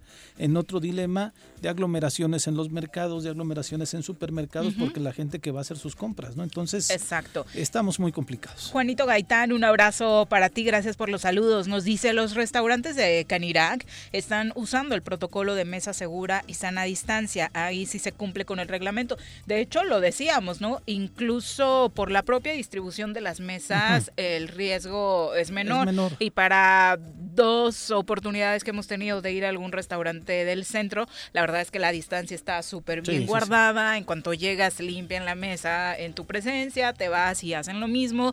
Eh, creo que se están esforzando mucho los empresarios. hay empresarios que, han, que han cuidado mucho, que han acatado las... Hay otros que hasta se han, este, tal vez dices, exagerado, pero qué bueno, ¿no? Qué bueno, se respeta, pero además, este... Eh, pues lo necesitan, necesitan estar abiertos. Con la inversión que esto implicó, Necesitan tener chamba ellos. Reabrir y, e invertir precisamente para tener todas estas líneas de seguridad y sanidad para sus clientes no fue un tema fácil. No fue sencillo, porque además en ese tiempo se dispararon los precios de esos productos. ¿Te acuerdas? Sí, bueno. Todo el mundo se quiso hacer millonario con estas Con el gel antibacterial para empezar, los cubrebocas agotados, ahora los tapetes que, bueno, parecen de eh, piel de cocodrilo, o sea, de verdad que, bueno, afortunadamente poco a poco se ha ido equilibrando el precio, pero hay que buscarle, porque los abusos están también a la orden del día en esos precios. Sí, claro, yo no va decidiendo también a qué restaurantes acudes. O sea, yo sí he visto que al menos a los que he salido a, comer, desayunar, cenar, veo que tienen los protocolos, entonces te sientes seguro, ¿no? No, no te sientes irresponsable. Estás en la calle, pero este, dices, bueno, al menos estoy aquí en este espacio que pareciera que nos estamos protegiendo todos y pues entonces si vas a un lugar donde está así a reventar o que no tomaron ninguna medida de seguridad, pues prefieres mejor regresarte a tu casa. Como en los centros comerciales, o sea, ¿qué necesidad de que estén cinco personas adentro si hay 100 en la fila esperando pasar a tu tienda? o sea, me parece totalmente ilógico. Eso por el lado de la responsabilidad ciudadana, pero el punto principal, la responsabilidad de las autoridades, donde hoy con este tipo de noticias que está compartiendo el doctor, que seguramente las tienen ellos, donde hay un protocolo para apoyar a la gente que si bien no se regrese a casa, sí que tenga lo mínimo para que este cierre de año sean las menores las veces que salgas, ¿no? O sea, nunca existió ni al inicio de la pandemia, ahora que decías de esa discrepancia con los empresarios al inicio, pues fue precisamente esa la más fuerte, ¿no? Donde hasta periodicazos aventaron de gobierno del Estado para criticar a este sector de empresarios que decían hay que hacer algo. Y que no se hizo nada, ¿no? Y que no se llegó a un acuerdo en ningún momento. Nada más fue molestia de las dos partes y donde determinaron asumiendo principalmente los costos económicos los empresarios, ¿no? No han querido invertir ni en cubrebocas. O sea, ahora que el cubrebocas es obligatorio, lo que decíamos, no vas a ir a, detener, a detener al señor que anda en la calle porque ni siquiera puedes hacer eso ni multarlo porque no hiciste bien ese reglamento, pues mínimo dale el cubrebocas, ¿no? Que no le dejes al policía que se lleve toda la carga de la ciudadanía que está enojada, que está en crisis y demás. Dale al policía las herramientas para, poder, ayudar y, hacer conciencia a la gente. Yo he visto de pronto allí en el centro, sí he visto algunos policías en el corredor este de Guerrero con el este con el la madre está para tomarte la temperatura, ah, ¿no? Y donde te invitan, a ver, caminen de este lado, caminen del otro lado, ¿no? Entonces, hay medidas ahí que pareciera que están tratando de ayudarnos para irnos generando una cultura de eso, ¿no? Porque además ya, es, ya es una nueva cultura de, vida, de, ver cómo andas en la calle y demás. Es increíble que andemos con el cubrebocas, a mí me parece, yo todavía me niego a, aceptar esta, esta nueva realidad, pero entiendo que debo de tenerlo, ¿no? O sea, ya ves gel y entonces usas el gel a cada rato, y, hay gente, pero hay gente que se niega que tiene menos eh, eh, manera de entender que es necesario y urgente. Ni siquiera para ver de qué lado está la flechita por donde camina. A mí eso me parece increíble. Oye, por respeto a todos los demás, la única indicación que te están dando es que, camines de un lado de la calle. No te están corriendo de la calle, no te están ni siquiera regresando a tu casa, ¿no? Solamente camina por donde dice la flecha y ni siquiera eso. Hay personas que se atreven a hacer y me parece que esa sí es una súper inconsciencia. La buena noticia del día en la mañanera es que por fin ya muchos pueden respirar a gusto el señor Andrés Manuel López Obrador ya felicitó a Joe Biden. A muchos les estresaba que por qué se tardó en felicitarlo. En ese nacionalismo gringo que todo el mundo tiene. ¿Por qué? Malinchismo, nacionalismo gringo, ¿qué será? Pero ya aceptó que ahora sí, don Marcelo Ebrard ya le avisó que es oficialmente el ganador de la contienda y por eso la felicitación va. Termino eh, informándoles que una vez que terminó eh, la sesión del Consejo Electoral en Estados Unidos eh, y una resolución que tomaron en favor de el señor Biden, una vez que se terminó ese proceso, por la noche envié una carta al señor Biden, presidente electo de los Estados Unidos de América bravo, fanfarria. ¿Qué le dirá en la carta Andrés Manuel a Ya le hicieron pública, ¿no? Sí, sí, sí. sí ah, ok, ahorita la buscamos para compartirla. ¿La traduces? bueno, para Ah, todos se la mando en español. Ahí está, ¿no? Ah, ok. Sí, sí, la hizo Se la Andrés. tuvieron que traducir a Sí, John- sí, que ya hasta decían que había corrido a la representante Ajá, del gobierno de- México porque no lo felicitaron y absolutamente falacias, ¿no? Son las 2 con 32. Vamos a ver si esta noticia mejoró la economía mexicana. 500 del súper, 200 del agua, 350 del teléfono, 400 del gas, la colegiatura de los niños y falta el pago de las tarjetas. ¿Y ahora quién podrá ayudarme? ¡Yo! ¿El Chapulín Colorado? Defendiendo tu economía, los mejores tips y asesorías.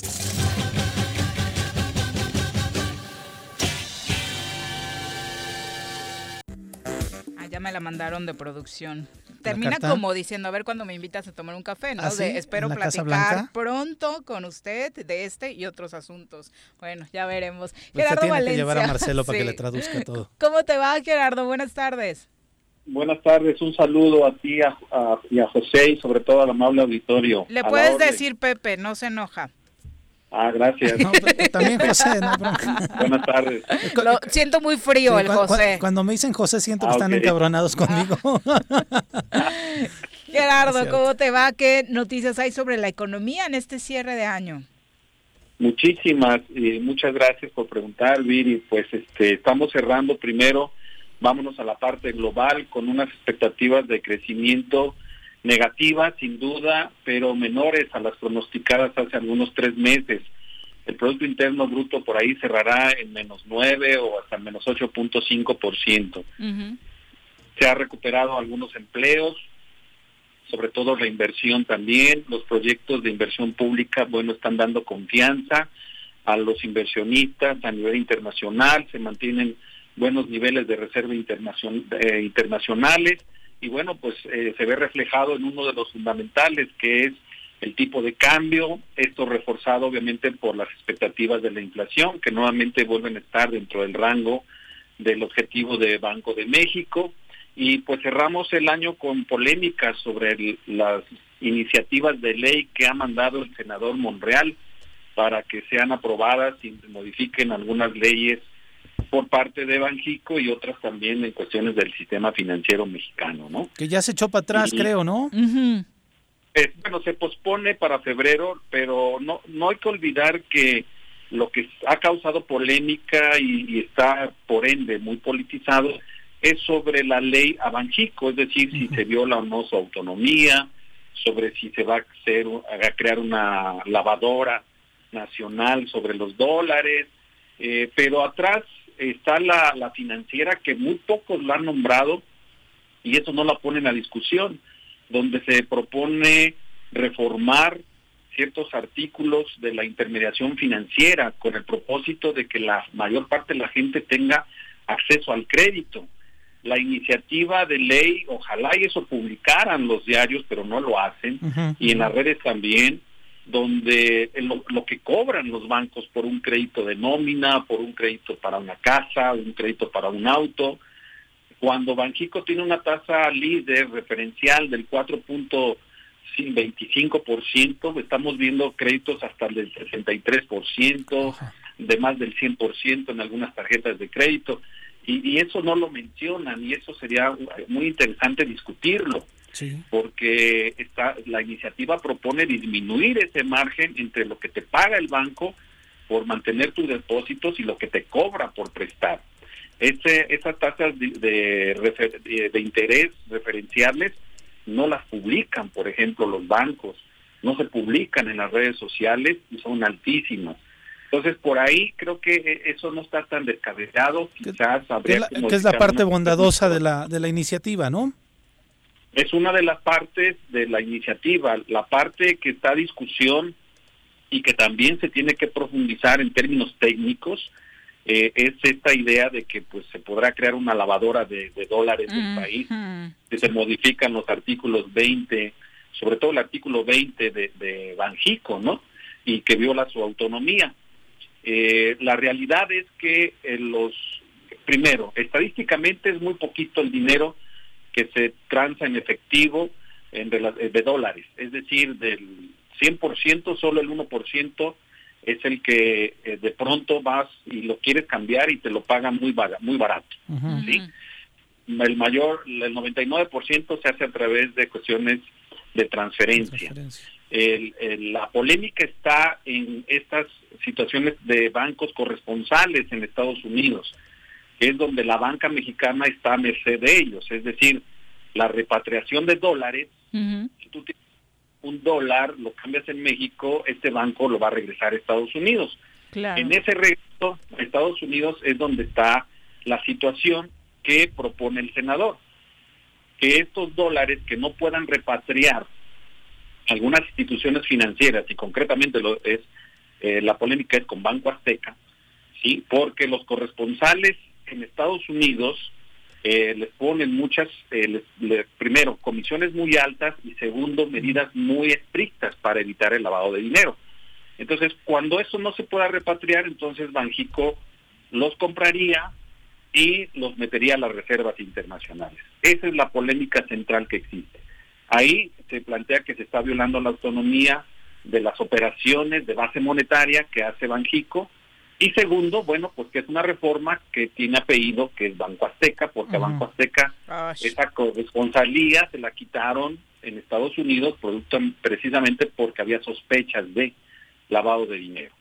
Entonces, eh, habrá que discutirse esa parte técnica. Eh, obviamente, los bancos que sí tienen todavía su corresponsal allá en Estados Unidos, pues lo hacen de manera lícita hay mecanismos muy este, importantes y muy estrictos para evitar el lavado de dinero y es a lo que no se quiere arriesgar que ya no sean estos bancos, sino que sea Banjico. Y al ponerlo en ese riesgo se crea un riesgo sistemático que es de confianza sobre todo.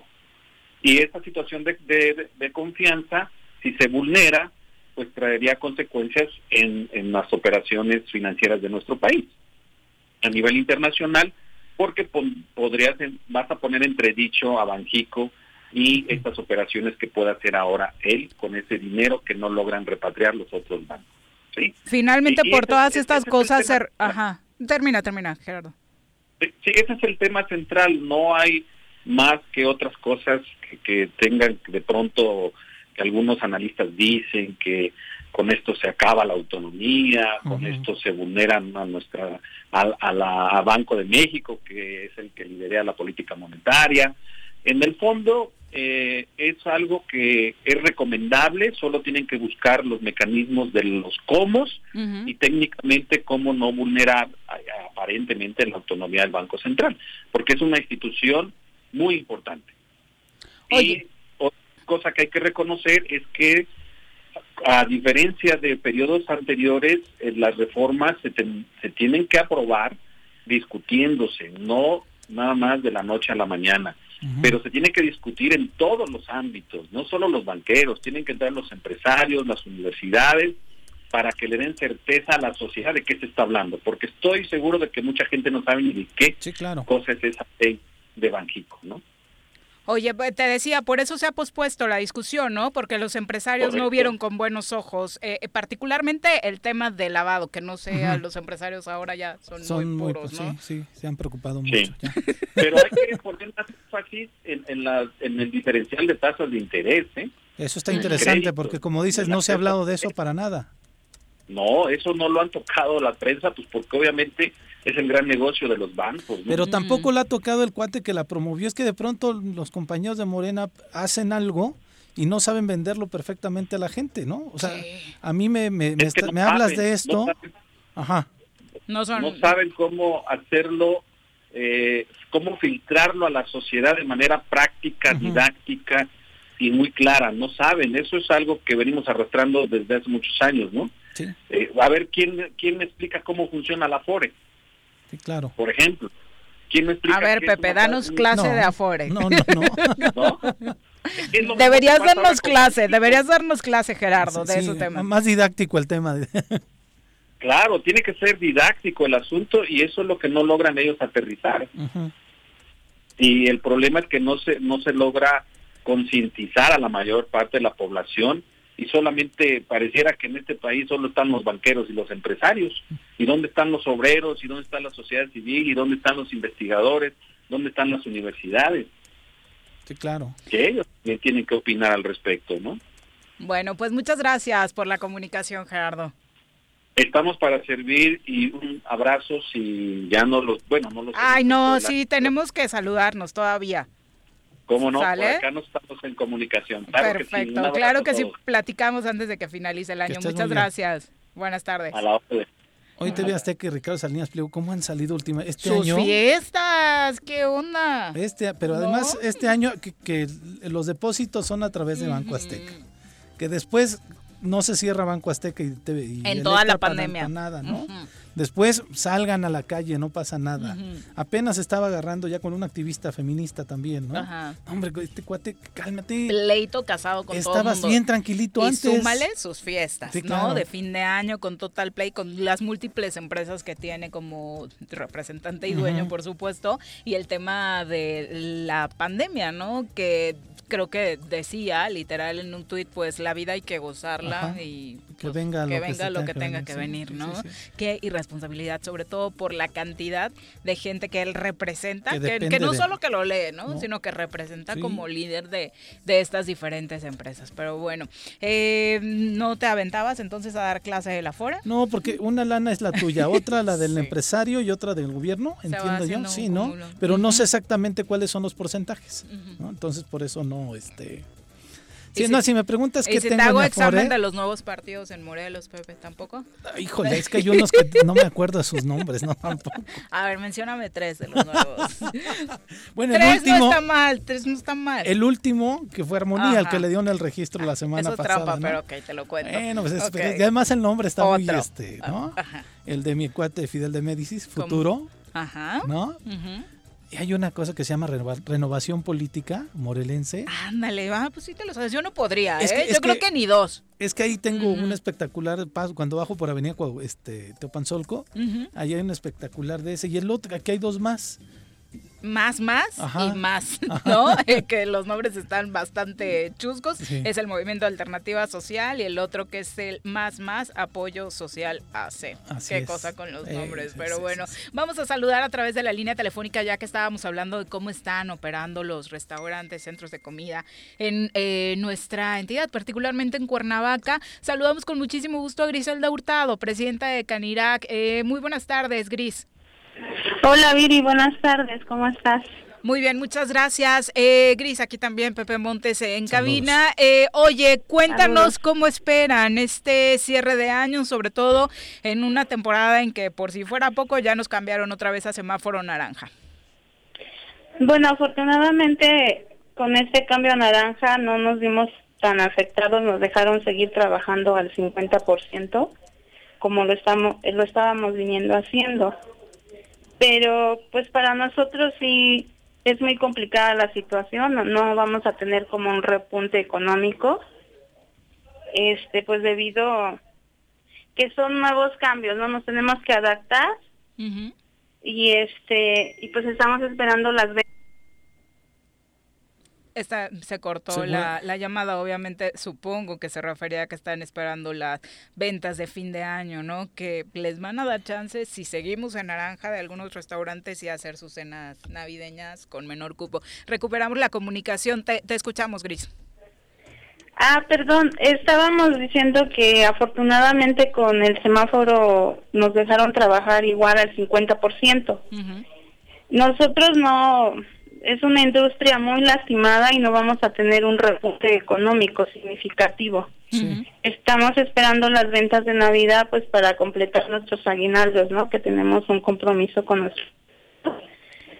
Nos tenemos que hablar de vender las cenas navideñas y de Año Nuevo, pero este cada restaurante lo va a estar implementando a su manera, ¿no? Hablábamos hace un momento de que contrario a lo que sucede en algunos bares que siguen abiertos y demás, eh, ir a un restaurante hace sentir a uno muchísimo más, seguro, que otros lugares porque la verdad es que los empresarios han estado cumpliendo a cabalidad con las medidas. Bueno, nosotros, como comenté, es un sector súper lastimado. este, todos los restauranteros que están afiliados a la canidad se han capacitado porque somos los principales en querer que esto, esto regrese a la normalidad, ¿no? Todos están cumpliendo con todas las medidas que nos está exigiendo salud. Y nos estamos esmerando porque nos surge a nosotros salir de este bache, ¿no? Hablas de las ventas navideñas, eh, obviamente saldrá a una mayor cantidad de gente en algún momento de este año, ojalá que sea con todas las medidas, pero se habla también de que algunos restaurantes sí tendrán cena navideña. Para ese tema, ¿cuáles son las condiciones? Mira, desconozco yo porque el ayuntamiento trae un relajo, entonces no podría hablar como de ese tema muy ampliamente. Estoy esperando la respuesta del secretario de Turismo. Ya le hice llegar este pues algunos algunas notas que necesitamos saber. No van a abrir muchos restaurantes, solo los que ¿cómo explicarte? Los que tienen permiso, ¿no? No sé cómo consiguieron esos permisos. Y es una inconformidad también de algunos otros afiliados, ¿no? Los que no tienen esos permisos, ¿cuál será el punto fuerte en su propuesta este fin de año?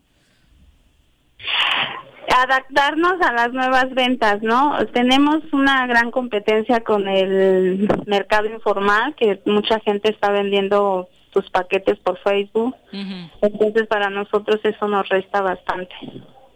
Oye, e, es un tema que de hecho desde la anterior administración de Canirac, Harry Nielsen venía poniendo eh, sobre la mesa. La sí, esta competencia de todo mundo se quedó en casa a inicios de año y empezó a emprender, ¿no? Eh, sin el pago respectivo de, este, impuestos y demás. Para ustedes, ¿cuál sería el ideal? ¿Qué propuesta tienen? Pues también es gente que está emprendiendo porque tiene una necesidad.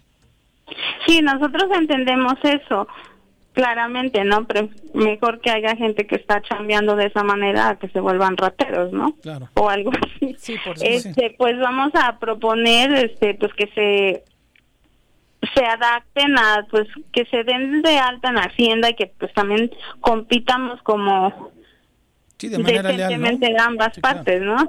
Porque si vamos en desventaja el ámbito empresarial que es formal. Claro, ¿y qué tantos empresarios de, de Canirac sí le han entrado ya de lleno este tema de la, la venta en línea, el servicio de domicilio y demás, que fue algo que sacó pues a flote a varios, ¿no? Sí, cada restaurantero se, se adaptó a, sus, a su manera. Eh, desafortunadamente para nosotros lo que es Rappi y Uber, pues sí nos sí es un nos quita bastante de nuestra utilidad, entonces no es como algo que nos haya ayudado, ¿no? Sí, me imagino, hay, hay muchas quejas. sí, ahora sí que nuestros clientes fieles fueron los que nos ayudaron, ¿no? A salvarnos. Porque de pronto existe esa creencia, ¿no? De que pues está vendiendo más el restaurante de Gris porque mira cuántos Uber salen de ahí, pero, no no es real, Gris. Hay una muchada que tienes que no, no es real, no es real y solo hemos estado flotando, o sea, con el poco ingreso que nos está entrando, o sea, seguimos endeudados, o sea, tenemos muchos compromisos, vamos atrasados en pagos y pues los empresarios se endeudan para seguir creciendo y apostándole pues a, a, invertir aquí en el estado, ¿no? Me llamaba la atención el dato que decías que hay algunos negocios que sí tienen permiso para abrir en estas fechas navideñas. Me imagino que en específico es por la cena de Navidad y Año Nuevo. Este, si estoy así en lo correcto, ¿qué porcentaje de negocios sí tienen esta pues particularidad? Es lo que estoy tratando de investigar. Ok. Yo no he visto muchos anuncios, sinceramente. De cenas no. Eh, en Navidad regularmente no se acostumbra porque la pasas más en casa, es más la fiesta de fin de año, ¿no? Sí, sí hay como unos por ahí, pero nosotros pues no tenemos como ese beneficio del ayuntamiento, ¿no? Okay. Pues ojalá se lleve de manera más ordenada. Sí, ¿cuándo vas a tener respuesta de ellos o no no has tenido ninguna comunicación efectiva? No, sigo en espera con con que me den mi respuesta que mandé a solicitar al ayuntamiento. Sí, porque la semana pasada que platicamos con Andrés, Remis, él sí daba por hecho que algunos restaurantes iban a tener esta oferta y hablaba de restricciones sanitarias. Sí, y que estaban dispuestos a dialogar con ellos. Exacto. Es que tenemos permitido hasta las 11, algunos restaurantes hasta las 11 de la noche. Ay, pero no nos pueden sacar antes de comer las uvas. Exacto. Estamos esperando que nos den por lo menos hasta la una de la mañana permisos, ¿no? Claro. Gris, pues muchas gracias por la comunicación y esperemos que de verdad el cierre de año, tanto en temas de salud como de economía, vayan mucho mejor. Sí. Muchas gracias, Viri. Un abrazo, buenas tardes. Bueno, son las 2.51 es una realidad bien complicada esta de la comida a domicilio a través de las aplicaciones, ¿no? Porque como usuario, pues te vienen a quitar esa flojerita de trasladarte y demás, te resuelven problemas eh, para eh, la comida a domicilio o incluso a la oficina, ¿no? Que también se, utiliza mucho, pero al empresario, sí, al empresario, por muchas versiones que se han compartido, no le viene a convenir Tienen que ¿no? forzosamente dar una comisión de la venta, ¿no? Entonces, este... Y subirnos el precio a nosotros, que luego ya analizas y te Cuando subes el precio, entonces ya, ya el, cliente dice, puta, si yo fui antes y no estaba en esto, ¿no? Entonces, este la cadena de consumo pensaría uno que es virtual, pero de pronto también hay muchas trabas en eso. Sí, abusivos, hasta con sus trabajadores, bueno, pues, que no son trabajadores porque están eh, Sí, claro, en una aplicación, pero, ya vimos su manifestación de la semana, pasada. ¿no? Y además que los chavos también están teniendo riesgos de Se la rifan, o sea, balasearon a uno, no es poca cosa. Son, bueno, aquí a cualquiera, ¿verdad? No nada más a, ellos. Son las 2.52, tenemos pausa, volvemos.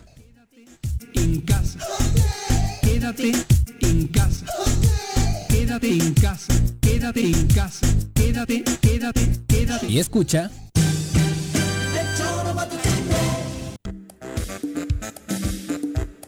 ¿Quieres interactuar con nosotros? Búscanos en nuestras redes sociales como El Choro Matutino. Agréganos en WhatsApp al 777-443-4208. ¿Y por qué no? Sintonízanos desde la página web www.elchoromatutino.com. También puedes llamarnos a cabina al 311-6050. De lunes a viernes, de 1 a 3 de la tarde por Radio Desafío. Somos la mejor revista informativa del país. Somos... El Ayuntamiento de Cuernavaca, a través de la Tesorería Municipal, te invita a aprovechar la campaña de descuentos en el pago anticipado del impuesto predial y servicios públicos municipales 2021. 50% de descuento de septiembre a diciembre a todos los jubilados y pensionados, mayores de 60 años y personas con discapacidad. 20% de descuento en septiembre y octubre y 15% de descuento en noviembre y diciembre para todos los contribuyentes. Paga en cajas en línea y a 3 y 6 meses sin intereses con tarjetas participantes. Ahorra y colabora por el bien de todos, porque Cuernavaca lo vale. Si quieres consentir a tu mascota, el mejor lugar para hacerlo es Clínica Veterinaria Mundo Mascota. Contamos con consultas, medicamentos, accesorios, alimento y servicio de pensión. Además, tenemos servicio a domicilio. Ubícanos en Avenida 10 de Abril, número 1210, Colonia Granjas, o llámanos al teléfono 169-2128. Clínica Veterinaria Mundo Mascota. En Morelos las y los diputados están cumpliéndole a la ciudadanía. Aplicamos políticas de austeridad y racionalidad del gasto y ya logramos andar la deuda de 82 millones de pesos que nos heredó la legislatura anterior. Con acciones responsables, Morelos avanza. 54 legislatura. Congreso del Estado de Morelos. El siguiente año todo será mejor. Porque aprenderemos mucho más. Y saldremos adelante como familia y como la gran comunidad educativa que somos, cuidándonos todos. Te deseamos felices fiestas. colegiocuernavaca.edu.mx Tu camino al éxito. ¿Se va a hacer o no se va a hacer? 2.55 de la tarde tenemos hoy clase de arquitectura. Desde la arquitectura romana, pasando por los griegos y desde las creaciones de Barragán, Juan O'Gorman, Mario Pan, Ricardo Legorreta, Agustín Hernández, Teodoro González de León, sin dejar atrás el Taj Mahal, el Coliseo Romano, la Torre de Pisa, la Mezquita Al Araham, la Estatua de la Libertad, Machu Picchu, la Mezquita de Córdoba, el Muro de los Lamentos, la Torre Eiffel, la Ópera de Sydney para... Para conocer la historia detrás de las estructuras arquitectónicas, llega con ustedes el arquitecto Enrique Rodríguez Escudero en el Choro Matutino. Arqui, ¿cómo te va? Muy buenas tardes. Mi queridísima Viri, ¿cómo estás? Muy buenas tardes. Un, un, saludo para ti con mucho cariño, para toda la gente que nos escucha y para Pepe que te está acompañando ahora que nos abandonó Juanjo, ¿no? Sí, se fue a Guadalajara, creo que quiere comprar a las chivas.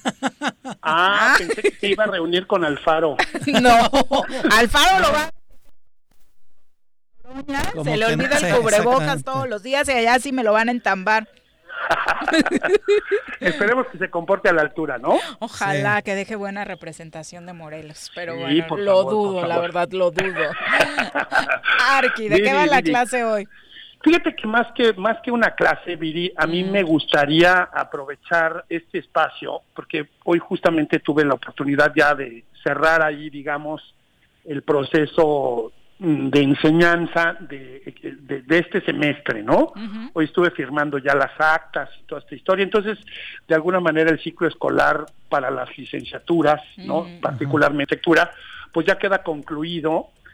Y, y, a mí me gustaría, mm, básicamente, insisto, ocupar este espacio para recapitular un poco sobre la dificultad este, que ha sido o que ha, que ha representado para prácticamente todas las los que nos dedicamos al tema de la docencia, ¿no?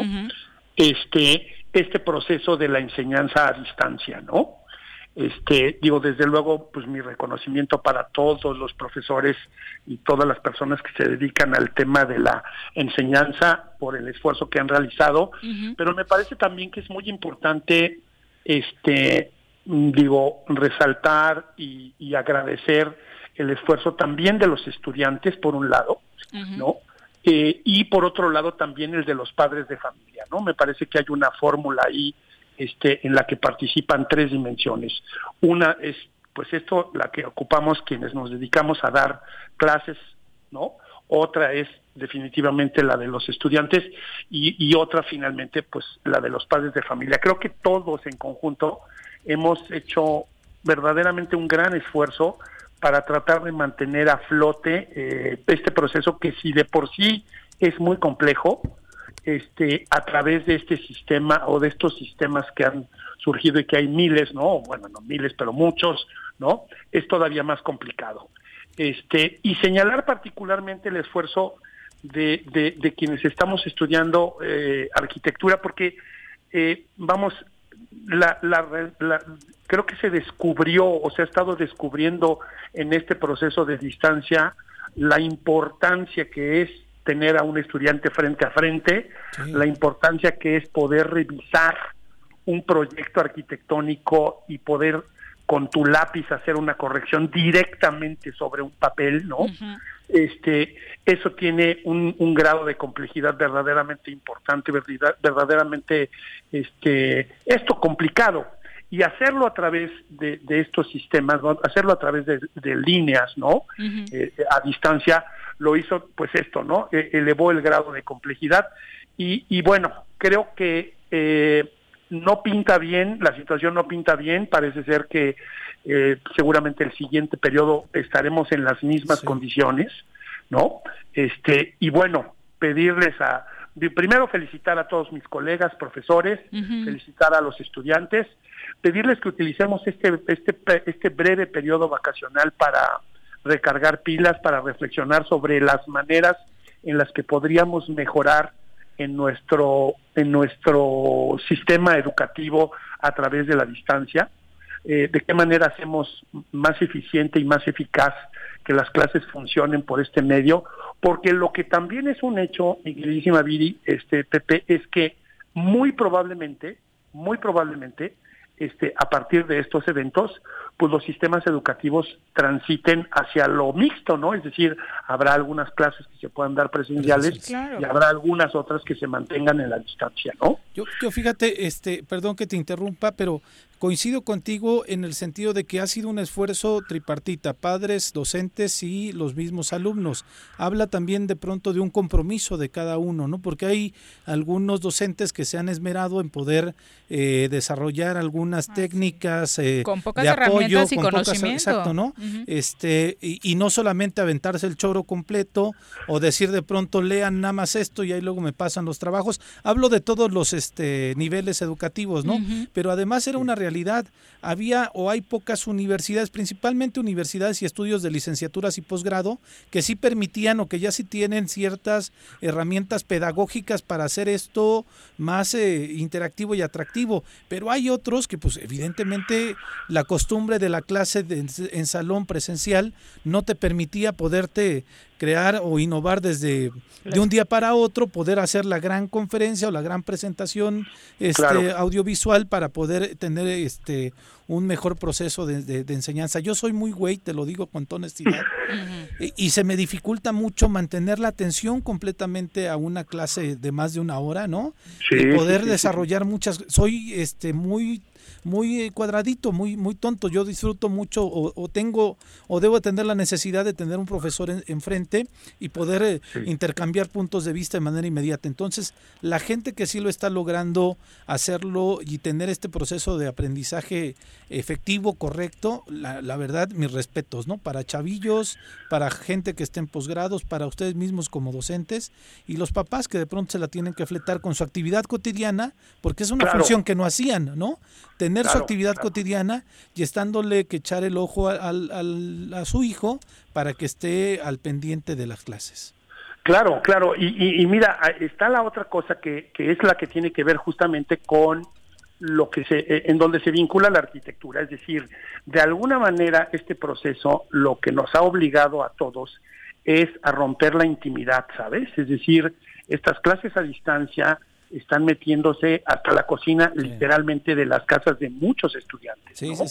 Este, donde eh, en algunos casos descubrimos que muchas veces los estudiantes no tienen las condiciones espaciales ideales de iluminación, de ventilación, de un asiento cómodo, de infinidad de cosas, ¿no? Y, y esa es justamente la razón por la que creo que nos tendríamos que dar un fuerte aplauso todos porque nadie en ninguna parte del planeta estaba digo, preparado y listo para una situación de esta naturaleza y digo, para hacer los primeros meses, entiendo que son muchos, pero para hacer nuestra primera experiencia creo que lo estamos haciendo bien y, y eso, ¿no? Este, paciencia, ¿no? Este, y ahora pues eso, a disfrutar del periodo vacacional y hacer la reflexión.